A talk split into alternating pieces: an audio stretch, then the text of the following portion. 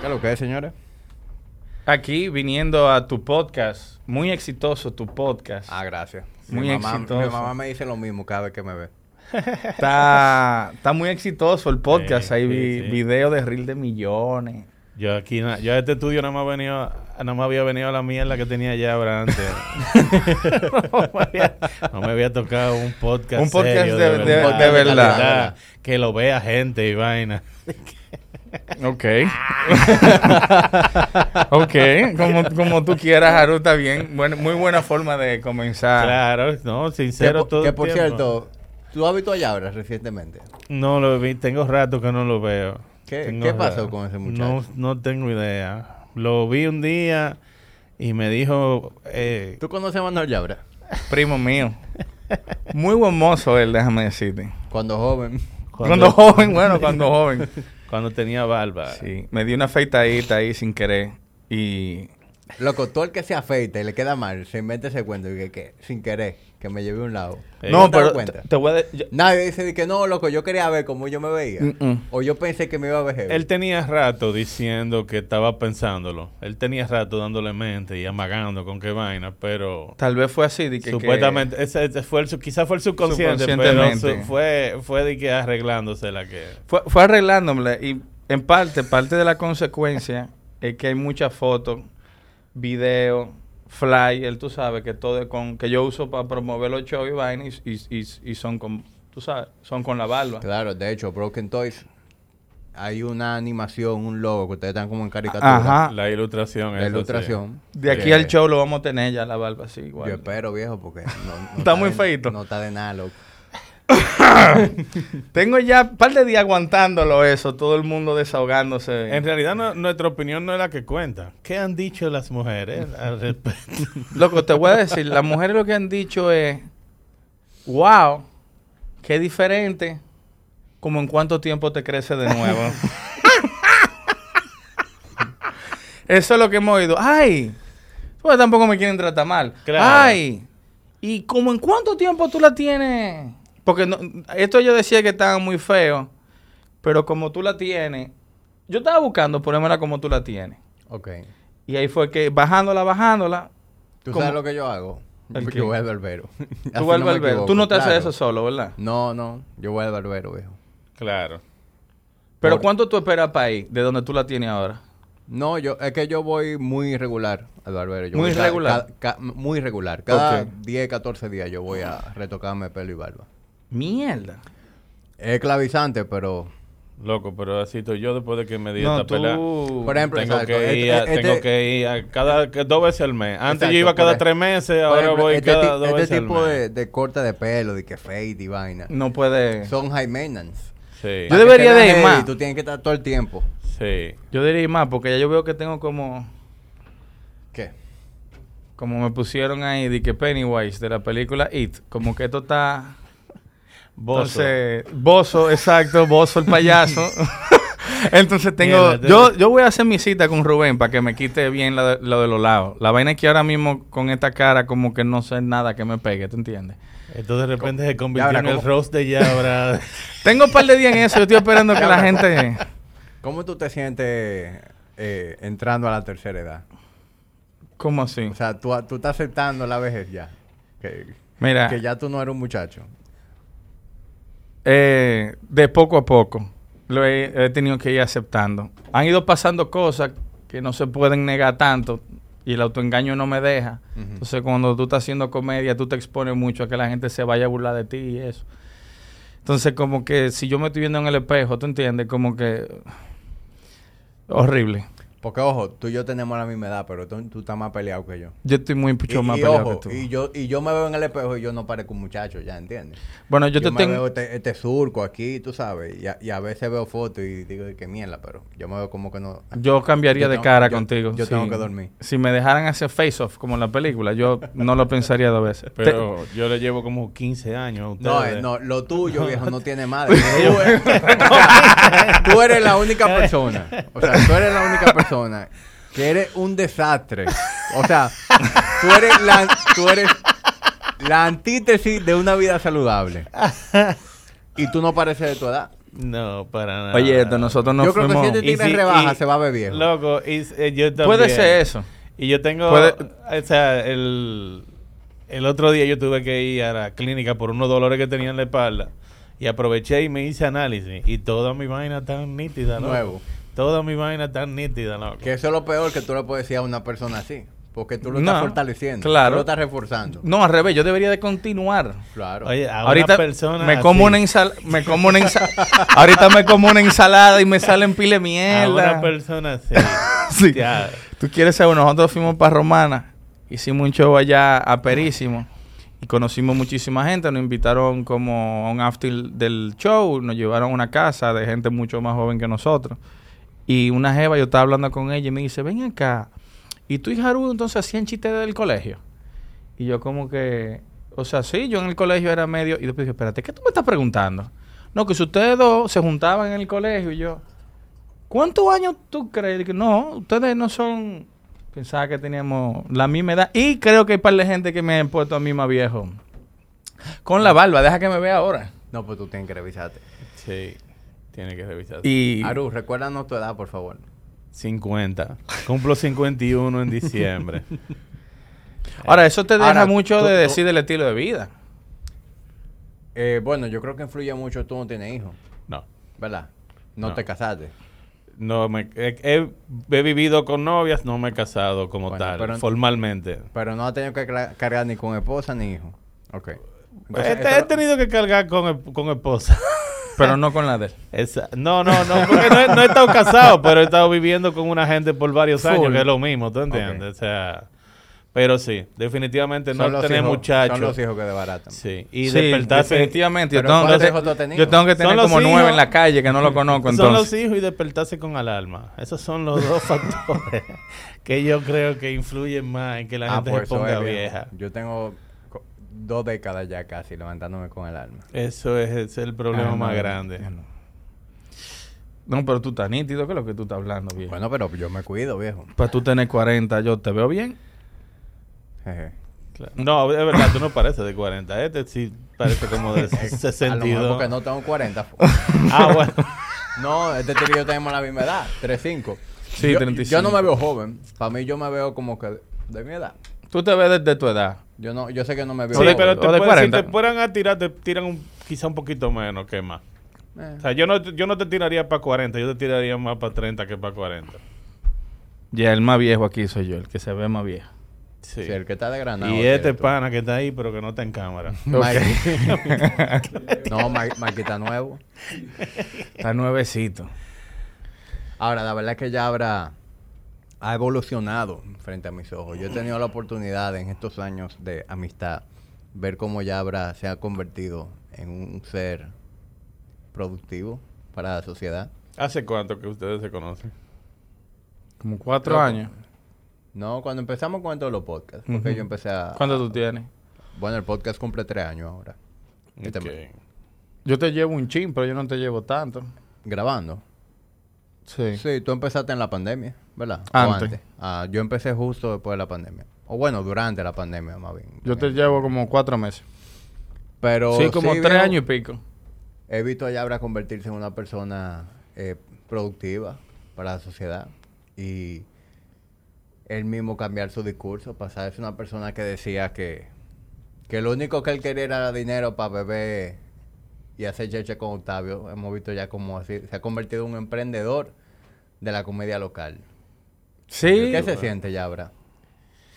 Eh, ¿Qué se siente? No, no sé describirlo bien. Em, se siente un propósito. Se siente eso. Se siente que tú tienes propósito. Que algo. Porque yo lo dije aquí en el podcast, fue que yo creo que dije lo de bebé y yo nada más quería hacer eso. Porque sí, en verdad, honestamente, yo lo que quería era suficiente dinero para poder ir al comedy y pasarla bien, porque no tenía ningún tipo de motivación de hacer absolutamente más nada. No me interesaba más nada, ni un poco. Eh, entonces, cuando entra la comedia, yo digo, bueno, esto está casi imposible, como que tener una vida full con esto.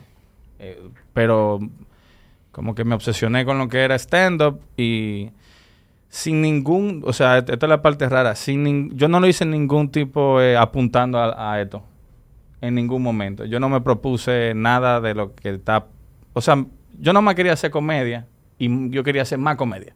Yo quería estar más tiempo en tarima y eso fue trayendo resultados de buscar ese show nuevo en otro sitio, de, de hacerlo más yo, porque en el Comedy Club como que ya había una estructura en el cual por el tiempo que yo tenía no me daba espacio de hacerlo más. Entonces creé mi propia vaina en vez de estar esperando que lo hagan por mí, como quien dice. Y de chin a chin tuve que ponerme más responsable para poder seguir subiendo más. Yo no quería buscar más responsabilidades para nada. Pero si yo quería seguir haciendo más comedia, tenía que... Que Tenía que hacerlo. ¿Cómo hace esos espacios? Exacto. Y... Nada. Eso no, Así como que. de Fulfilling es la palabra, de creo. una manera muy orgánica. eh, se te ha dado, loco. O sea, Sí, ya thing. Lo, lo que, lo que ustedes han venido haciendo. sí. Yo hace poco, o sea, yo todo, no hace poco, o sea, todos los días yo pienso en esa vaina, como de mirar para atrás y pensé, ¿y cómo fue que llegamos hasta aquí? Yo me acuerdo, porque son poco tiempo, yo apenas voy a cumplir ahora tres años, en noviembre 25, y no sé, a hacer que subí por primera vez a una tarima en el Comedy Club, mi primer open mic, después no dejé de faltar cada oportunidad que yo tuviera. No creo que la única vez que pasaron un par de semanas fue cuando llegó la pandemia. Que ahí fue que me jalté porque iban a abrir el comedy de nuevo, pero nada más iban a hacer show, no iban a hacer open mic.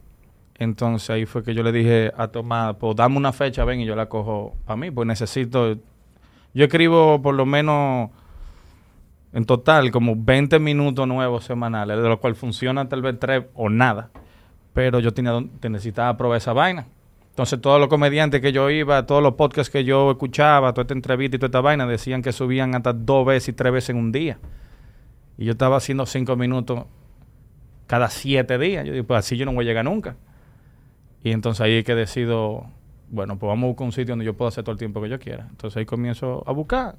Tú te vas volviendo mejor y la gente comienza a respetarte más. Ya el comedy me dice, ah, mira, pues lo podemos poner en noche temática, no nada más en open mic. Y ahí lo pude hasta hacer más. Y después pasaron todos los otros shows y vainas, que eran vainas que yo quería cambiar de la escena de stand-up. Pero lo mismo, no dije, ok, hazlo tú mismo y ya. Y a ver qué pasa. Y ahí hay como cinco o seis shows que se han hecho diferentes. Y... Pero eso de mirar atrás, que era lo que estaba diciendo. Yo estaba haciendo un ejercicio rarísimo ayer, que lo vi en una entrevista, que era si yo me puse a ver qué hubiera pasado, un ejemplo, si yo no subo, si yo subo la... ¿Qué hubiera pasado si yo nunca subo a tarima, donde yo estuviera? Después, ¿qué hubiera pasado si la primera vez que subo me desencanto? ¿Te entiendes? Y después como que todas las cosas que pasaron después, después cuando tú tienes un año, la primera vez que te va malísimo, la primera vez que tú te decules en un show, ¿qué pasa si tú te hubieras rendido? No hubiera pasado esto, Broken Toys no hubiera salido, no hubiera conocido a, a, Haru, no hubiera hecho este show, el de Cule no hubiera existido y después agarré como en dos años y medio, ¿qué pasa si hubiera frenado? No hubiera los reales colmados, no hubiera esta vaina, no hubiera esta vaina. Entonces intenté de ponerme como adelante. ¿Qué pasaría si ya yo tengo 10 años haciendo comedia? Si yo paro ahora, ¿qué tipo de cosas yo hubiera, pudiera haberme, me puedo haber perdido? Si me proyecto a un futuro. Y entonces, nada, estoy hablando demasiado. No, pero está bien. Te puede ir una de vez en cuando. Sí, Entonces, Broken Toys, ¿qué es lo que es? ¿Qué viene siendo Broken Toys? Broken Toys es un colectivo de. Iba a decir de DJ. es un colectivo de comediantes eh, que lo creó eh, Yabra en su cabeza. Y yo, él tenía ya para trabajar con varias gente. Yo llegué y me uní a eso porque me pareció interesante. Y es un colectivo que hace, obviamente, comedia, shows de comedia y, que, y contenido digital y, y en vivo. Para que todo referente a, a comedia y que está tratando de, de romper un poco los esquemas de lo que es la comedia dominicana. Y ese Sí. colectivo actualmente son ustedes dos y Ginita. Nosotros... O hay- o hay más gente. Hay un equipo más grande. gente que trabaja, eh, por ejemplo, de que los artes y los diseños gráficos. Sí, no, eso es, no es de el- que hacer la sí, exacto, Que loco, están, Noel. aper- están aperísimos, viejo. O sea, Eh, los, los tres comediantes principales del Broken Toy somos eh, Ginita, eh, Yabra y yo. Y tenemos más comediantes aliados que también exacto. participan en los en los pero eso no tan full de cabeza en lo que es Toy como nosotros. Sí. O sea, lo que estamos tomando, lo que armamos los shows, tomar decisiones, qué se va a hacer, vamos hermano esto, aquello, somos Haru y yo.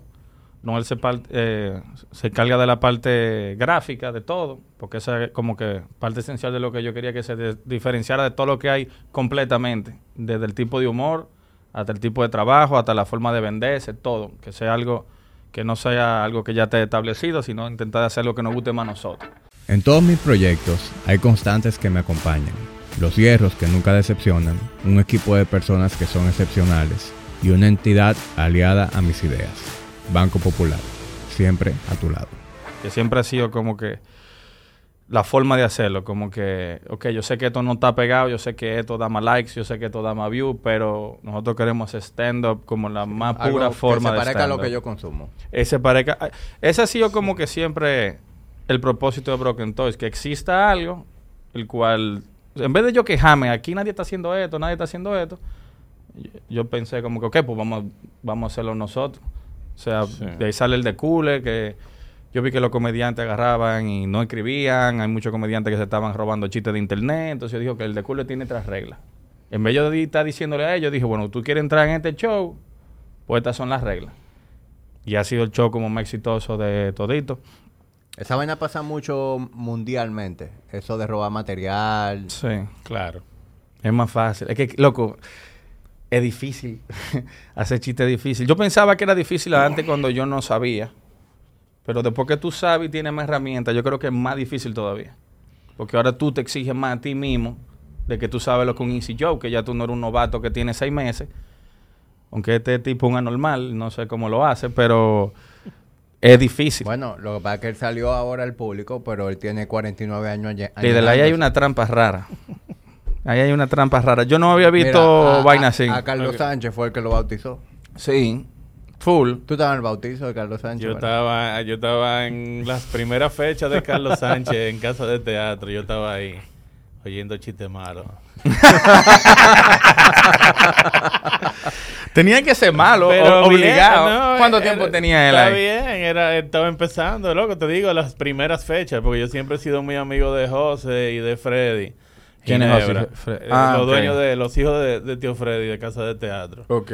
Entonces yo- ellos cuando yo iba mucho allá y ellos fueron que me dijeron, mira, hay un muchacho que está haciendo stand-up y yo sé que a ti te gusta porque a mí siempre me ha gustado. Yo tengo la vida entera viendo stand-up comedy. Y, y yo fui para allá. Y en esa, en esa época era mucho chiste. Él hacía comedia, pero era mucho chiste más que, Sí, como se más que stand-up stand-up puro. en esa época de- Yo siempre he dicho, Carlos, es la transición entre, entre la comedia vieja de aquí y el stand-up, porque él eventualmente ya, él, ta- ya la- él hizo stand-up y fue el primero que lo, que lo comenzó a hacer aquí y eso, pero él siempre ha sido una mezcla de las dos cosas, porque él tiene- siempre ha tenido shows que son de chiste, nada más, y otros shows que son ya más versión stand-up. Versión rutina. Entonces él es como ese, esa transición de que dio paso a que más gente dijera, ah, mierda, se puede hacer algo diferente. Eh, Digo, él tuvo una resistencia del diablo. Él vino a tener compañeros, fue como a los 10 años de hacer, como a los 8 años de hacer stand Claro, como, Él como duró todo. mucho tiempo solo, sí. Sí, Sí. como No todo. era- Él allanó el camino a mucha gente. Exactamente. Él hizo eso mismo de que tú te sentabas aquí pensando, yo quiero hacerlo diferente. Viene de, de- o sea, viene de esa evolución que ha ido pasando poco a poco, porque nada es de, de un día para otro. Para mí eso de Carlos es una loquera porque, o sea, yo, yo quisiera como, hubiera- o sea, está ahí en ese momento porque nosotros tenemos un comedy club. Allá, aquí, yo tengo donde ir, a donde practicar mi chiste, ¿tú entiendes? Yo tengo dónde. Carlos, como diablo hizo 10 años. Él escribió un chiste y lo practicaba en, en un show que él, o sea, Él tenía esa noche en casa de teatro, ahí fue que él empezó. Ahí fue que él empezó. Sí, pero si tú no tienes comedy club, cada show que tú subas es como que si tú escribiste material nuevo. Porque el Comedy Club, no creo que tiene que tener como siete años, ¿eh? No, me imagino que no había mucho chance de, de probar material nuevo. Mierda. Tenía que ir con algo semipulido cada vez, porque si no, tú, tú Más o menos, pero quizá de, ahí, quizá de ahí viene el asunto de hacer chistes. Al principio, que él hacía Claro. chistes viejos y cosas porque eh, eh, quizá no tenía... ¿tú Claro, como de tener algo seguro. Exacto, como esa era la forma de mezclar las dos cosas y garantizar eh, una, una cuantas risas y No, una y- cosa y que la gente... no- Sí, pero hay muchísimas vainas más. Por ejemplo, con quién él rebotaba, con quién él le escribía. un- O sea, tú entiendes, esa vaina. Él la tuvo difícil en serio. Porque aquí, si tú lo quieres hacer, tú vas y lo haces. Tú tienes dónde. Tú vas a un open mic o a un broken mic, de lo que yo hago. Sube, escribe y ya lo hace. Él no tenía ni con quién practicar, ni con quién juntarse, ni siquiera comparar una referencia. Si tú eres un dominicano que nunca ha visto a Eddie Murphy ni a ninguno de esos tigres, te preguntan, ¿qué es lo que tú haces? Yo me paro a hacer chiste en una tarima. ¿Qué carajo es esa mierda, loco? ¿Te entiendes? Bueno, aquí estaba, aquí siempre ha estado, ¿tú entiendes? Los los Boruga y los Cuquín y los Freddy y eso. Aquí Pero siempre... era- ellos, era- ellos era- hacían show en pero el era Mauna otro Loa y Ok. eso. Claro, Bueno, pues sí, pues pero era, era, lo que, era lo que había aquí como show de comedia. Sí, claro. Era... Que sigue teniendo su público. Claro, de- no más que todo lo demás. Nosotros- Muchísimo más Bueno, que... realmente sí. El martes hicimos un show y después se robó Oruga. En el, Sí, cumplea- en el cumpleaños de Rafa Miguel. Rafa Miguel. yo, que yo debía haber ido. Rafa me invitó con tiempo y todo. Y yo viejo borré. O sea, yo me acordé viendo unos stories en Instagram de- del cumpleaños. Sí. Tuvo ápero. Mucho puro, mucho puro. mucho puro había ahí. No curamos en verdad ese día. Eso tuvo ¿Dó- ápero. ¿Dónde, dónde? Casa Mencía. Casa Mencía. Casa Mencía. Yo, no- yo, yo pensaba que Casa Mencía era otro sitio. ¿Eso de aquí cerca? Por el Sí, embajador. En el embajador ahí, que En tiene la- un patio grandísimo. la- cuando tú entras en la calle del embajador, uno de los primeros locales a mano izquierda. Rafa es un fumador. Eh, Tú, yo, Sí. lo hubiera, yo lo hubiera pasado bien ahí. Los ahí la estaban pasando No, ahí se bien. pasó bien, Ahí se todo el mundo bien. tenía un trabuco en la mano. Ahí Está, pero eso. Tiró una No- no- picadera y una vaina. Nosotros tenemos un show ahí pendiente. Estoy esperando por ti. El show temático. sí, tenemos un show pendiente. Aquí. Del show temático que hablamos. Claro, lo que pasa es que Ahora estoy perdido. ¿Cuál es el show temático? el show El que de- hablamos de, de, que hace- de hacer aquí. Es que fue con Yabra, no fue con este tigre. Ah, no, verdad. tienen que ponerme al día. man. Loco, nosotros no vinimos a una reunión. Fue con Yabra, no fue con él. Pero es que un show temático yo El- entiendo otra cosa. No, el show que, El que show vamos a en- hacer. en- Sí, en sí, aquí, sí, aquí en lo el que gimnasio. pasa- lo que pasa Haru no se sabe ni la palabra gimnasio. Aquí en el... Lo que pasa es. La cosa es donde la lo que gente- bueno, lo que pasa es que yo no digo nombres de sitios que no me están pagando. que lo lean ahí en el Que t-shirt, lean, en ese, en ese, en ese. Exacto, yo no. ¿Tú entiendes? Que déjame. no, pero lo que pasa es que cuando yo comencé a trabajar con Yabra, eh, tú sabes que ahí había cero organización de nada. Ahí no se sabe, ahí no se sabía cuánto costaba un show, ahí no se sabía qué presupuesto había que tener para nada, ahí no se, ahí no se sabía nada. Entonces, ah, cuando vinimos a esa reunión, después nos sentamos y comenzamos a hablar y ahí yo me di cuenta de que no, espérate, aquí hay que hacer un trabajo de estructurar primero cómo van a funcionar las cosas antes de Claro. uno tirarse para la Ya calle. ustedes tuvieron una sesión psicológica con el gurú. Con- Jan ya, loco, Una. Tú sabes que, tú sabes que Hubo una Mira, que... ya- yo tengo la suerte de que él es hermano mío y no me cobra. porque no hay forma de yo pagarle a Jan La, pri- Bueno. la primera reunión dura más de todos lo los que trabajos que yo he hecho con Jan. O sea, no hay forma de. Bueno, yo, yo sí le tuve que pagar a Jan, pero, pero le saqué muy, mucho provecho, viejo. O sea, yo trabajé con tu hermano recientemente. Algo Sí, que yo- todavía no hemos sacado. Pero yo estaba, yo, yo, yo, yo, Yo sé que tú trabajé con él ahí ahí, sí. el- en, en- en el branding, Sí. pero, pero tu hermano es un animal, viejo. O Sí. sea, yo, yo creo que yo no he conocido una persona que reúna todas esas cualidades en, en una sola persona. Él es como un psicólogo. Él es un psicólogo de marcas. Exactamente. Yo creo que esa es la Esa- mejor descripción. esa es la Él mejor de descripción. Bueno, él, tú, sí. tú quieres ir un cuento y esto es de verdad. O sea, Haru ta- estaba ahí. Eh, como te explico, yo con lo de Broken Toys era, nada, con estas cosas yo hago comedia. Tú me das una tarima, me das un micrófono, no me tiene que dar ni la tarima si quiere y yo te hago el, el show. Ya, eso es lo que yo... Ese era mi trabajo, así de, de simple. Y cuando nos juntamos con Jan, tuvimos una reunión presencial.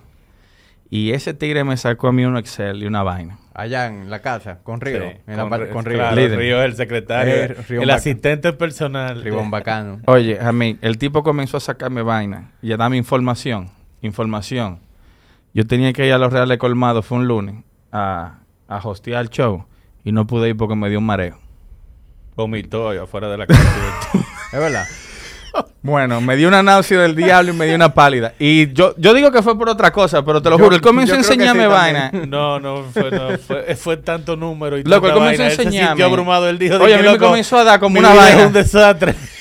No, loco, me... Yo creo que Yabra nunca había visto una hoja de Excel antes de eso. Líder, el tigre comenzó a explicarme a mí cómo él cobra el trabajo. Y yo intenté, o sea, mientras él me va explicando lo de él, yo estoy intentando de llevarlo a, a mi tiempo. Ajá.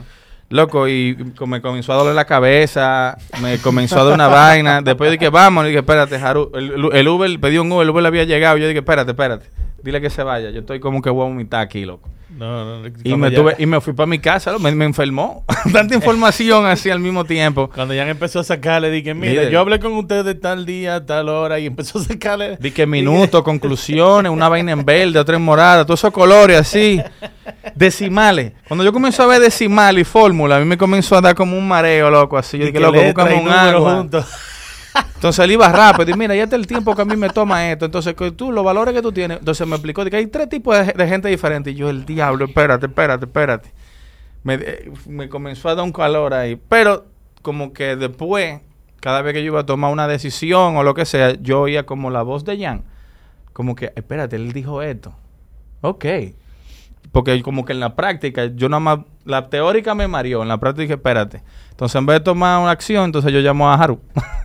y le digo, mira, está esto.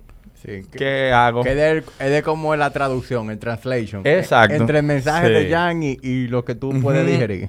Exacto, tenía que dármelo más al paso. Me, me, me dio una sirimba tanta información. Y eso mismo, vi- mi vida entera me pasó por la cabeza. Dije, mierda. Entonces, producto de eso, Haru ha ido estructurando Broken Toys.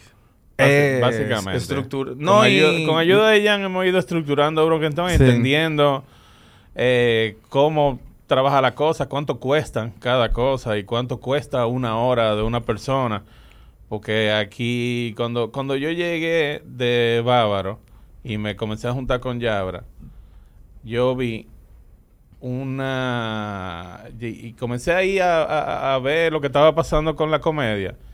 Me gustó mucho lo que estaba pasando, pero encontré, me lo encontré muy parecido a lo mismo que pasaba con la música electrónica cuando yo acababa de empezar a fuñir con música electrónica. Hay como una desorganización súper grande. eh, lo que lo único que está es el comedy, ¿verdad? Y lo- los comediantes no tienen idea de cuánto cuesta su trabajo. Los comediantes no tienen la menor idea. Los comediantes lo que están es atrás de subir en una tarima y hay mucha gente que se aprovecha de eso. No el comedy, porque el comedy es la casa que han tenido los comediantes desde hace 7, 8 años. ¿Tú entiendes? Entonces el comedy tiene su plato aparte y el comedy siempre va a tener su lugar donde toda la gente va ahí y eso funciona como funciona y ahí no hay ningún tipo de queja. Pero la comedia se está haciendo cada vez más famosa y tú ves que hay gente tratando de hacer cosas diferentes, hay gente tratando de hacer comedia eh, diferente, hay gente y entonces comienzan a llamar de muchos sitios eh, y de muchas marcas. Ah, yo quiero hacer unos shows de comedia, yo quiero hacer cinco shows de comedia, pero los comediantes no tienen idea de cómo de cómo valorizar esas cosas. Y andan por ahí todo el mundo a lo loco cobrando cualquier cosa haciéndolo por amor al arte. Y vaina así y a mí como que a mí me encantan los los los nichos que que dan trabajo de desarrollarlo y que al final es posible que nunca vayan a dejar dinero. A eso es que yo me dedico. a eso es que yo me dedico en la vida. Primero fue con la música electrónica. Aunque viví muchísimos años súper bien de la música electrónica, después empecé a rapear. A lo, ¿Cómo es? Que yo siempre le digo allá ahora. Yo empecé a, yo empecé a dilloquear a lo- yo empecé a dilloquear a los 27. empecé a rapear a los 40. Y, empe- y empecé a hacer stand-up comedy a, los 50. o sea que a los 60 tú vas a estar haciendo... Oh, teatro. Teatro. O, o pollo, como el tigre de Kentucky. y el tigre empezó a los 60. Está bien, me quedan un par de años para hacer el negocio que va a dejar dinero de verdad. Sí. No, pero con toda la experiencia que yo he tenido de todo eso, todas esas cosas, yo dije, mira, vamos, vamos a aplicar eso que yo he ido aprendiendo de cómo deben funcionar las cosas ahora que esto está empezando. Porque ahora que la comedia está comenzando, ahora que las marcas están empezando a, a darse cuenta y ahora que la comedia está empezando a llamar la atención de verdad. Siempre ha habido un grupo de gente haciéndolo, pero son grupos muy cerrados y son grupos muy... Y, y, y, y no, y no hacen stand-up. Bueno, ya, ya ahí yo no sé, porque yo soy nuevo en la escena, no conozco tanto. No, no, lo que pasa es que, o sea, lo que digo es que stand-up, como lo que te estaba diciendo ahorita, stand-up como... Una cosa es hacer humor y otra cosa es muy diferente. Claro. Son dos cosas Entonces- distintas. Entonces Claro. yo creo que recientemente es que se está apreciando, no te estoy diciendo, apreciando el trabajo. Una vez, por ejemplo, yo hice las, esta semana el Broken Mic y se me acercó una gente que ha ido como otras veces y me habló lenguaje stand-up. Me dijo como que se vio que este chiste es nuevo y los otros tú lo tienes pulido.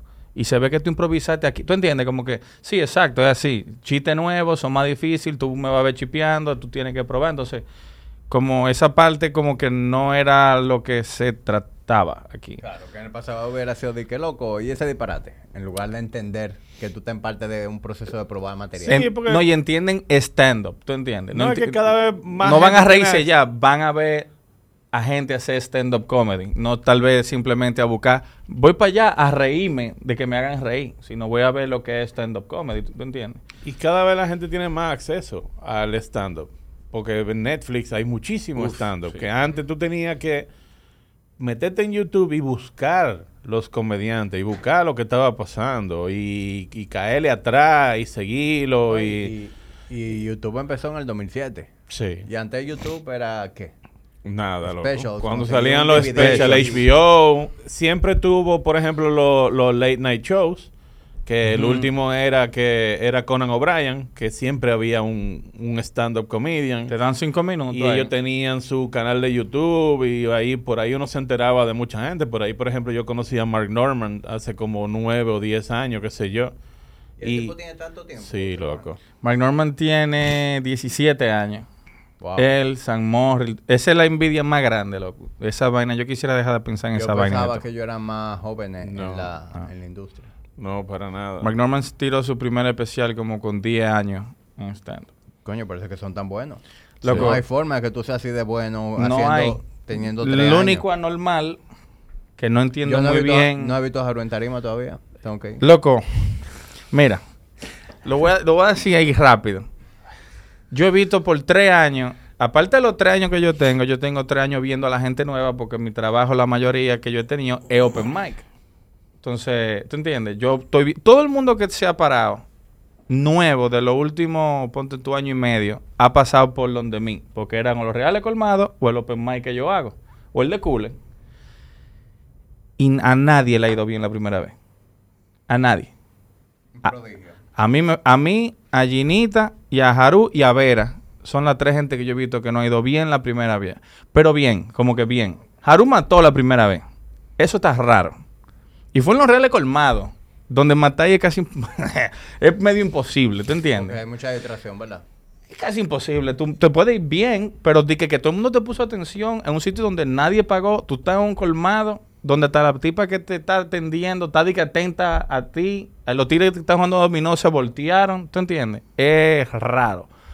Fueron dos reales colmados y después cuando fue para el comedy mató de nuevo. Y yo, ven, ¿qué este mamagüejo tiene que decular?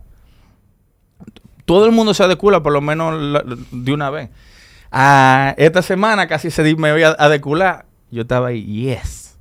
Lo va a sentir ya. Y agarró y dio un giro a la mitad de la rutina, loco, y terminó matando. Hizo como un mic drop de que, ok, bye. Y O sea que Haru es tu comediante local, tu stand-up comedian favorito, ahora mismo. ah, en verdad, ¿está entre ellos? Sí, claro, yo se lo digo a él. Ahí, a él, a él no me da vergüenza de admitírselo. Yo, de lo que él ha hecho, a mí me ha asombrado bastante. Él y Maxwell y Ginita. Maxwell Ma- todavía es un tigre que me da demasiada Sí, risa, loco. Maxwell es bueno. Y Ginita, claro, me, me tripea más que el diablo y, y Haru. Después los otros no me dan risa ninguno. Ni Antonio. ¿Qué Antonio del diablo? ¿Qué Carlos? ¿Qué Antonio del diablo? Esos tigres son comediantes. no, yo.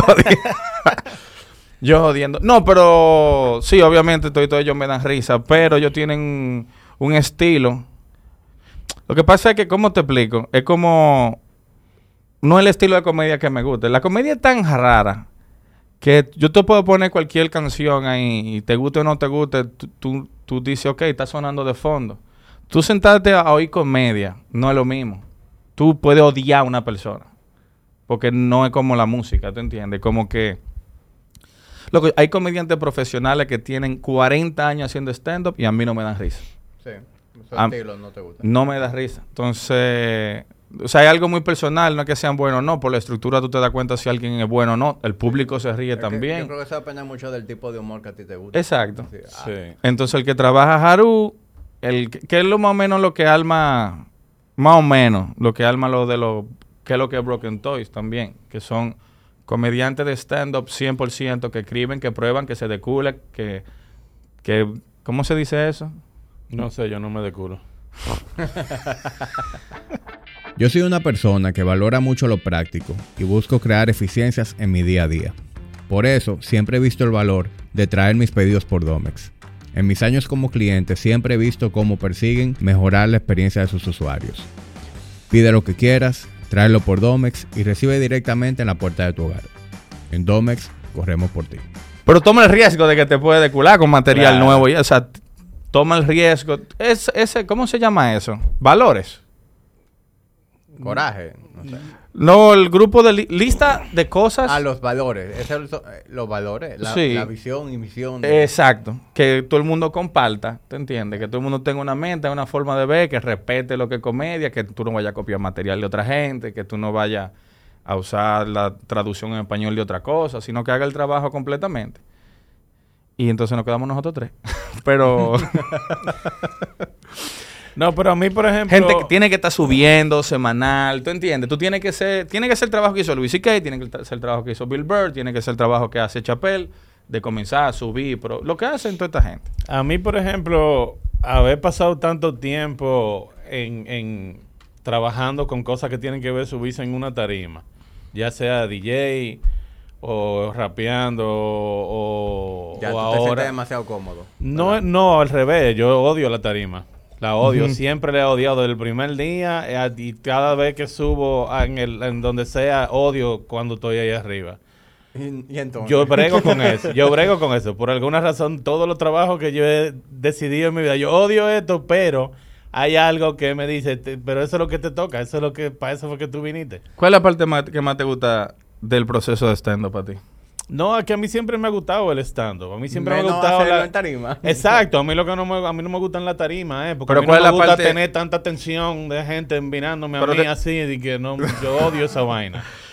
Eh, Entonces, ¿Cómo que te está...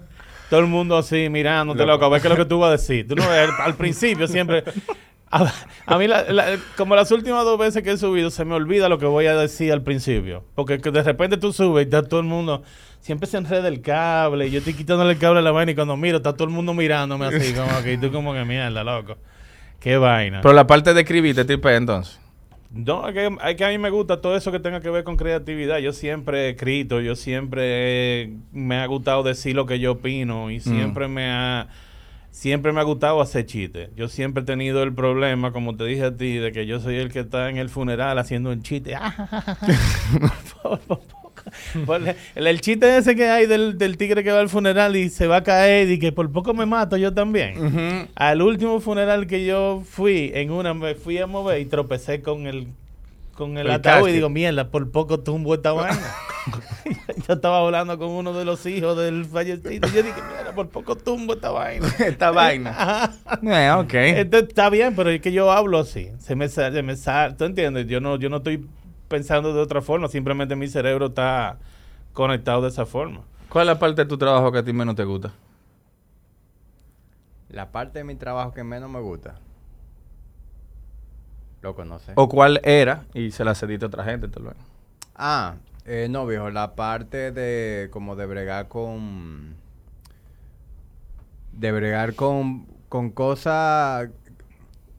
Dame cómo te explico. Tú sabes que cuando tú haces algo, tú descubres cuáles son las Cuidado cosas... si me marea, como Jan, llévame el paso. Al paso. Dime lo, lo más estúpido posible, me lo puede decir. ¿Cómo? ¿Cuál es? Ok, déjame ponértelo fácil. A mí, de lo que yo hago, lo que me más me pesa es tener que lidiar con personal. Con que él trabaja contigo. Sí, como que te- tener que lidiar con, con toda la parte envuelta, ¿verdad? En las diferentes tareas.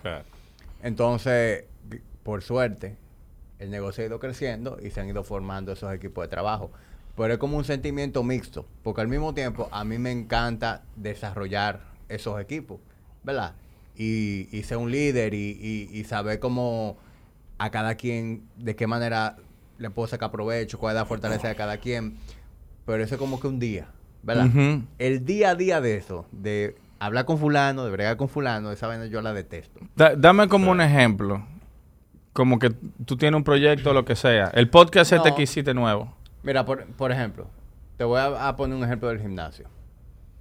A mí me encanta eh, sentarme con los coaches y hablar de, del negocio, hablar de entrenamiento, hablar específicamente de cosas como que tienen valor. Ok. Ahora, hoy en, hoy viernes se están pagando comisiones. Yo no quiero tener que hablar con cada uno de los coaches de que, mira, checa tu cuadro de Excel, Mm. revisate tu métrica.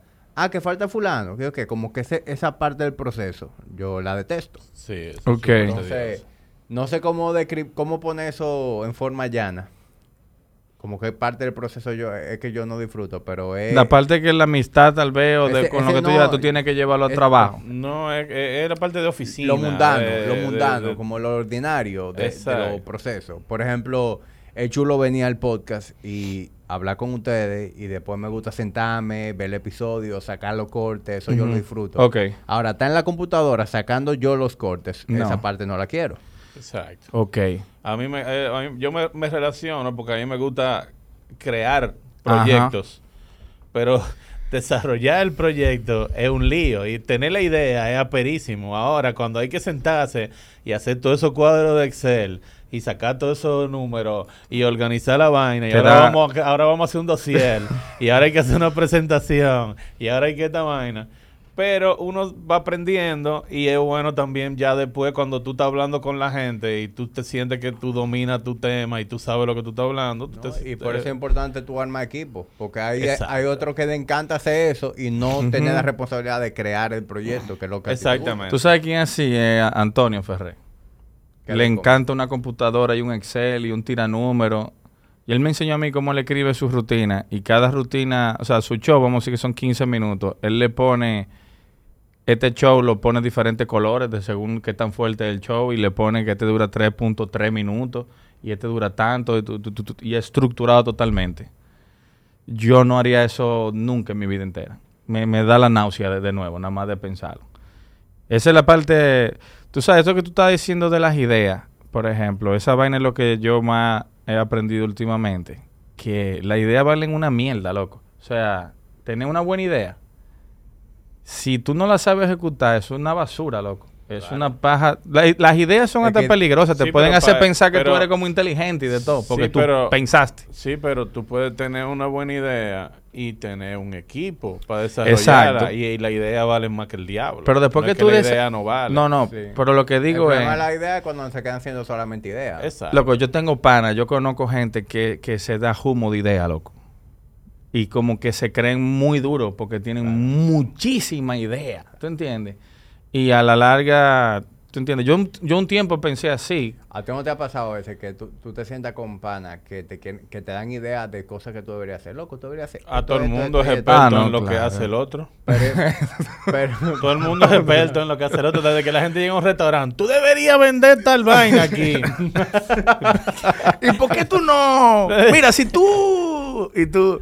Esta silla, tú deberías tener una silla diferente y una vaina. Y en vez de esta mesa, tú deberías tener unos booths como los de Goodfellas. y- Sí, sí. y- ¿Por qué tú no hermano. agarras y agarras este sitio y lo pones y tú... Ah, Sí. mierda. Y yo lo hubiera pensado eso. pero ¿eh? por lo menos, si hay una gente que, que está haciendo cosas, yo respeto la idea. Como que si, Claro. si alguien que yo sé que está en the trenches haciendo algo, y Claro. me da idea, yo la valoro. Pero cuando una gente que yo sé que él no hace nada de lo que él se le ocurre, loco, no me jodas. Loco, sí. Claro. Eso pasa hasta con vaina pendeja como en lo mismo stand-up, para te escribiendo. Yo voy a hacer un chiste. ¿tú- ¿Cuándo? No, no, tú vas a ver. no, tú vas a ver. Tú vas a ver. Y no suben nada. Du- Cuatro años duran en... Sí, yo tengo una cosa ahí. Lo Yo tengo lo- una cosa lo y tú peor- loco. No, los peores son los de que yo no subo porque yo soy muy oscuro. Ah, Muy dark. Yo Mierda, loco. dark. Ahí me Yo soy- agarró un yo- yo soy- tigre. Yo tengo el humor más oscuro. Yo por eso no subo. y después tú sabes que es lo que te dicen. Es que yo agarro, mire, yo subo y digo mamagüevo. Yo digo mamagüevo mucho y tengo un humor oscuro. Y tú... tú Estás confundiendo decir muchas malas palabras. Con... Con, con- oscuro. porque yo, yo, yo te puedo hacer media hora de material sin decirte una mala palabra y la vaina más oscura del mundo entero, porque el tema que tú coges es el ángulo que tú coges. Claro. Pero busquen esa excusa, de que es que yo soy un mamagüevo, porque cuando yo subo a ¿Tú sabes tarima, que- yo- Tú sabes que material loco, a mí nunca me ha dado risa en la comedia. Cuando están hablando de que de peo y vaina así. Mm. Como que hay gente, viejo, que esa vaina le provoca una risa. sí. Y ese tipo de, de material, loco, a mí me... De- depende. Porque, o sea, el peo de por sí es una vaina que da risa. O sea, si, como que hay un hay unos tigres, por ejemplo, en YouTube. O sea, a mí no me gusta mucho el material de peo y vaina. Yo entiendo que eso está muy gatado. Pero hay un tigre que anda en YouTube, en, en Instagram y vaina, que anda por los malls y por los sitios, que, que, que va caminando por al lado de la gente, ¡pra! y se tira unos peos a la gente. No, que yo no puedo evitar cagarme de la risa. Bien, pero eso no, pero Valga eso no- pero pun eso- intended. Pero eso no es stand-up. Ah, ok. No, no, ok, no. ok, Yo ok. me refiero a pararme, hacer stand-up y que ese sea mi material. Ok. Para mí eso tan... Sí, lo que pasa ahí es que cada quien ve, yo creo, el- es que la comedia es una vaina rara. Es tan rara que no la dan ni en universidad ni nada de esa vaina, ¿tú entiendes? No hay forma de estudiar esa mierda. Y cada quien es sensible a diferentes cosas, cómo se relacionan. Lo- la yo digo, como una coquilla que le hagan en la cabeza, tú no sabes qué carajo te da risa. Y hay gente que, el- vamos a suponer, tú te das cuenta cuando tú llegas a los shows. O sea, yo siempre voy en los shows míos, yo me pongo casi de último, para yo ir viendo cómo, de, cómo está el público, ¿tú entiendes? Midiendo. Y de que si la gente se está riendo mucho de eso, eso es lo que tú dices como easy jokes. Si el peo, de que me tiene un peo, y es el punchline. Te das cuenta que lo que hay gente que tal vez les hiede la vida en serio, y lo que está buscando es ver estupidez. Como la mayoría. Creo que la mayoría de la gente que consume unos videitos, que no sé qué, que son simples, tú sabes, como que buscando una forma de no pensar. Como gente, mi papá una vez me dijo, yo no veo películas de terror porque yo me la paso trabajando. Yo voy a ver a una gente pasándola del diablo también. Sin embargo, hay gente como yo que lo ve al revés. Que cuando a ti te hiede también la vida, entonces a mí también, yo no me siento solo y me, me río contigo de que, ah, mira, a ti también te pasa también la que a mí me pasa. Claro. No sé si... Yo parte de lo que te iba a decir ahorita de las de las tarimas es que yo re- respeto mucho a todo el que se sube en una tarima, hacer lo que sea. Y yo he, yo he aprendido, aunque a mí no me guste tu estilo, yo lo respeto. Y yo sé diferenciar, por ejemplo, eh, hay personas que quizá no me gusta su comedia porque es un estilo sumamente dominicano clásico de comedia. Pero yo entiendo que lo hacen súper bien. ¿Tú entiendes? Que no es lo que yo haría, pero eso que tú estás haciendo, aunque no es lo que yo haría, tú lo estás haciendo y tú lo haces súper bien. Entonces sigue haciendo eso tú. Mientras sea material original, ¿no?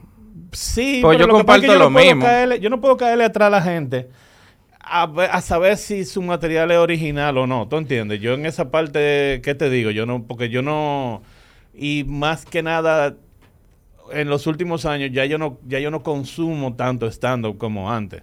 O sea, yo crecí viendo stand-up y yo veía todos todos los shows, todos los shows, todos los shows, todos los shows que existían. Después me dediqué a joder con música y era música, música, música por un tubo. Y entonces yo ahora veo los especiales y veo cosas y veo y consumo comedia más que nada por Instagram. De que, de Ujú. que estoy Cortos. cortos Cortos. de, de exacto. Eh, pero es muy difícil yo saber si una gente, obviamente, si me hacen un chiste que ya yo lo oí y yo sé que he copiado, pues, pues esa persona yo no, o sea, como que yo no le tengo tanto respeto como comediante porque el material debe ser original. Y no es que tú no te co no es que tú no cojas una primicia que tú viste y tú digas, ah, mira, yo puedo usar esto y irme por este otro lado. Porque Claro. eso, eso es válido. Pero cuando es un chiste ping pum de que, de que tú lo o- viste y lo, lo, lo tradujeron y fue como que, mierda, loco. En serio. Eso, eso es canalla. Sí. Me quilla eso. Pero yo, yo digo más de los estilos, yo digo más de los estilos Lo que- de, que, de eh, comedia, ¿tú entiendes? La gente no tiene que hacer la misma comedia que yo para yo, para que me guste. Y me pasaba con los diferentes comediantes que hay. Tuve a un Eddie Murphy o a un Richard Pryor o a un Bill Hicks y Chappelle y George Carlin y Bill Burr y entonces después aparece un tigre que se llama Mitch Hedberg y tú dices, mierda, loco, ¿y este tigre? Y que eran unos... ¿Tú, tú lo conoces a él? A Mitch Ah, Hedberg. eh, eh, de lo que tú mencionaste, el único que no conozco es. Ok, está Mitch Hedberg y por ejemplo Steven Wright. Son, Tampoco son unos tigres que lo que hacen es one-liner. One-liner. La vaina más difícil. y es una loquera. O sea, Mitch Hedberg vivía fundido en droga el día entero. Y las vainas que a ese tigre se le ocurrían eran una vaina que, o sea, a mí me daba demasiado risa. Pero, ¿cómo así un one-liner? Explícame eso. One-liners son chistes corticos. El, el- la simplificación, la más pureza de... Ahí no hay una palabra que sobre. Eh, storytelling es tú contar una historia, lo más seguro son largas, y de eh, punto A y B hay muchísimo punchline y cero. Por en la misma ejemplo, historia. un chiste de Mitch Hedberg era de que, de que este pantalón tiene, de que como que yo me puse una correa para que me aguante el pantalón, pero el pantalón tiene los ganchitos esos para aguantar la correa. Entonces, ¿qué es lo que está pasando ahí realmente? Que quién es el héroe. ¿Quién que está aguantando a quién? ¿Qué- Él tiene el famoso que era de que I used to do drugs, I still do, but I used to too. ¿Tú entiendes? Como un juego de palabras. Hay uno de que el arroz es lo mejor cuando tú quieres comerte 10 mil de algo. Sí. Son vainas Y pendejísimas. que el arroz, y que a mí me encanta el arroz, el arroz es buenísimo. El arroz es bueno cuando tú quieres comerte dos mil de lo mismo. Una vaina así. Entonces son unos vainas como que, ¿qué? Entonces el que entra en un ritmo y salta, no tiene que ver, un chiste no tiene que ver nada con el otro. O sea, no, no, no tiene... No, No hay, no hay mucho storytelling, no hay storytelling. Pero es son- simplemente cositas que... Cositas Ah, pero así mira, de la-. Busca, Es bu- Y es raro. Mitch Hedberg y Steven Wright, para mí son los dos mejores en, en Y, eso de... y, para ti, de, de la onda de storytelling, de esta. O sea, de los comediantes de ahora, de los que están relevantes ahora, ¿quiénes te gustan? Dave Chappelle. En Para mí Dave storytelling. Chappelle es lo más grande que hay en storytelling. Sí, yo creo que. O sea, yo no... que yo, es the GOAT. Sí. Pero, pero además de. yo no sé si él es de GOAT, dime porque para mí, es muy, para mí es muy difícil saber quién es el GOAT. ¿Tú entiendes? O sea, eso es muy... Ya eso es muy personal. Es como, ¿cuál es, tu, cuál es la mejor banda de todos los tiempos? Eso no... Nadie sabe, ¿tú entiendes? Bueno, tú, Wendy Zulka. tú pudieras ver, pero para mí el mejor de todos los tiempos es es George Carlin. Manejó todo la vaina y tuvo como 60 años de carrera. Se reinventó. ¿Tú viste el, el documental? Sí. Se reinventó como cuatro o cinco veces. Se dejó de ser relevante, volvió, que algo raro. Cuando tú eres como en los 40 algo, Sí. Después te transforma, después te transforma y todavía todo viejo, decrépito, sigue, sigue dando risa. Hacía one-liners, hacía todo. storytelling, era súper social crítico, mujer, hacía un poema, era, lo manejaba todo, pero yo creo que ese tigre, el tigre como... De, pero de ahora... eso es un talento normal. De esta época está Bill Burr, obviamente. y Luis C.K., que es Louis como... C.K., Louis C.K., Bill Burr. Eh, ¿Qué más? Así de chiste cortico y vaina, me gusta mucho Mark Norman. Eh, ¿Tú sabes pero quién es Anthony Jeselnik? No. Un rubio alto que es súper, súper dark. Ese como one-liner el- también. ese tipo, el, el primer especial de él que se llama di que Thoughts and Prayers, es Es duro. buenísimo. Es súper dark ese. Sí. Y- El otro ya no me gustó tanto. Porque él estaba tratando de. En el otro él estaba tratando de ser más oscuro. De la cuenta. Más como- shocking. Exacto. Como el shock value. Como que eso llega a un momento en que ya. De, de eso dio risa en un momento, pero ya llegó un momento en que ya, como que ya, ya no me está dando risa, porque yo sé que es mentira aparte de lo que tú me estás diciendo. Cuando todo, yo creo que la comedia da más risa cuando la gente no está segura si eso te pasó o no. ¿Tú entiendes? Porque tú, tú- tú haces un- tú haces una historia que tú te inventaste súper compleja. Y la gente en el fondo sabe que eso no te pasó. Pero cuando la gente no está segura, como que, "Ve, que este tigre me está hablando, ¿es en serio? ¿O esto es, un, o esto es un- simplemente un ángulo para que dé risa? ¿Qué es lo que está pasando aquí? Ahí, ahí se complica porque ahí lo que tú puedes hacer, si tú sabes hacerlo, pero ya eso es como nivel experto, es decirlo tan ridículo, tan obviamente que no fue así, que de risa. Como el de Louis C.K. que dice que, que él estaba en un avión y vio una jeva y que le dijo, mira, tú puedes cambiar para yo sentarme con mi esposo. Y el esposo le hace que, como que no, que no se quiere sentar con la mujer. Así que en vez de hacer algo, él agarró y terminó, ¿cómo es? Terminó bajándose del avión. Y coincidencialmente explotaron la torre gemela en el avión. ¿Tú entiendes? Como una de qué? Y ahí que sí. Y él te queda como que, ajá. Pero obviamente es una ridiculez, pero Claro. que tú no te tienes idea de que, que tú vas a hablar, o sea, De que él va a saltar con esa que él va a soltar y que, que con esa mierda. Es vaina, no hay, no hay como fórmula de que ese, yo estaba leyendo esa vaina. Cuando en comedia te descubren la fórmula, tú te pones muy aburrido. Y, por ejemplo, Patricio O'Neill. Patricio O'Neill hubiera... Para mí, el O'Neill hubiera mejor, sido... es el mejor Para para mí, mí. Patricio O'Neill, hubiera sido el mejor de todos los tiempos si no se muere tan joven. Bill Burr dijo eso. Yo soy así como soy ahora, porque ellos dos crecieron juntos, juntos de comedia. Él, Dan Cook, eh, Jim Norton y esos tigres. ¿Qué fue lo que pasó con Dane Cook? Dane De, Cook, que de todo. Dane Cook hizo, hizo muchísimo cuarto. Yo sé, pero como que se desapareció. del Claro. No, él estaba intentando volver ahora. Lo que pasa es que cuando tú no escribes tu chiste y tú robas chiste, va a haber un momento donde se te va a acabar la. Ah, vaina. porque roba material también. Sí. Eh, él le robó como siete chistes a Luis. A él lo han acusado mucho de como de eso, siete vainas diferentes. Entonces, para esa época no era como ahora, que están todos en las redes sociales y está la prueba. Es como que, mira, loco. yo- O sea, yo- eso se descubrió exacto, eso se está descubriendo. O sea, eso era un chisme de que él robaba el material entre comediantes. Pero que esa es la parte donde a mí como que me identifico con esa vaina, que por eso es que me molesta, porque te la pone más cuesta arriba a ti. Aunque dicen de que "Ay, nadie está compitiendo, ahí estamos compitiendo todito. O sea, la gente va a decir, este es mejor, yo voy a pagar para ver a este, Sí, no a este. O sea, ustedes están compitiendo por la atención. Claro. Nadie, na- nadie va a gastar su dinero Sí. entero en la semana viéndonos a todos. ¿Tú entiendes? Claro. Eso me lo explico yo yo. lo, que, yo lo que digo es que yo no puedo estar pendiente a lo que están haciendo No. los demás.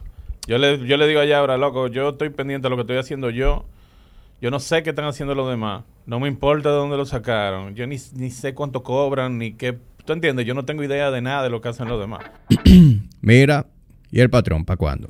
Si tú eres una persona que se toma su fitness muy en serio y tú quieres formar parte de una comunidad de personas que no tan solo están comprometidas con su estilo de vida, sino que desean tener acceso a un programa de entrenamiento semanal diseñado por mí, visualizar esa rutina en una aplicación y contar con videos tutoriales, disponer de guías de alimentación y estilo de vida, he creado una nueva suscripción justo para ti. De igual manera, si estás interesado en simplemente apoyar a la tertulia, encontrarás otras alternativas de menor compromiso. Patreon.com slash Hamid Yaryura. Yo no- Igual que, en- por ejemplo, en- si te lo pongo en términos de DJ, hay o sea, yo me fajo a buscar música. Porque cuando yo toco, yo quiero que nadie conozca ninguna de las canciones que yo estoy tocando. Y la gente venga donde me a preguntarme, ¿qué maldito, di- que de dónde tú sacas esa música? Y hay DJ que van al YouTube, y van al Boiler Room de Salomon o cualquier DJ famoso y se copian el playlist de canciones y la bajan entera. Saben, oye, mierda, este tigre loco tocó igualito que Salomon, claro. Loco, te estás Pero robando la estamos canción, hablando de lo mismo. Estamos Es lo hablando de mismo que yo digo. Sí, pero lo que te digo es que yo no puedo estar pendiente de eso. Cada quien que haga lo que entienda. Y si están felices haciendo eso, eso es- Ah, no, ¿entiendes? espérate. Yo, cada quien que haga lo que quiera, pero sería muy hipócrita de mi parte decir que Como no estoy dice- pendiente y no y me molesta. Como dice la canción nueva que no ha salido, mía, cada quien que haga lo que entienda, mientras entienda lo que hace. El... ¿Qué era que estaba diciendo? Ah, Dan Cook hizo Coño, eso. Laura, Ward, ya yo sé quién es que tú te me pareces ahora. Mierda, loco. A Julito es Loco, así. no, no, no. ¿Tú has visto la band más reciente? Eh, que, que este pana... A Robert Pattinson. No, no, el que hace El de... pingüino. El que hace del pingüino.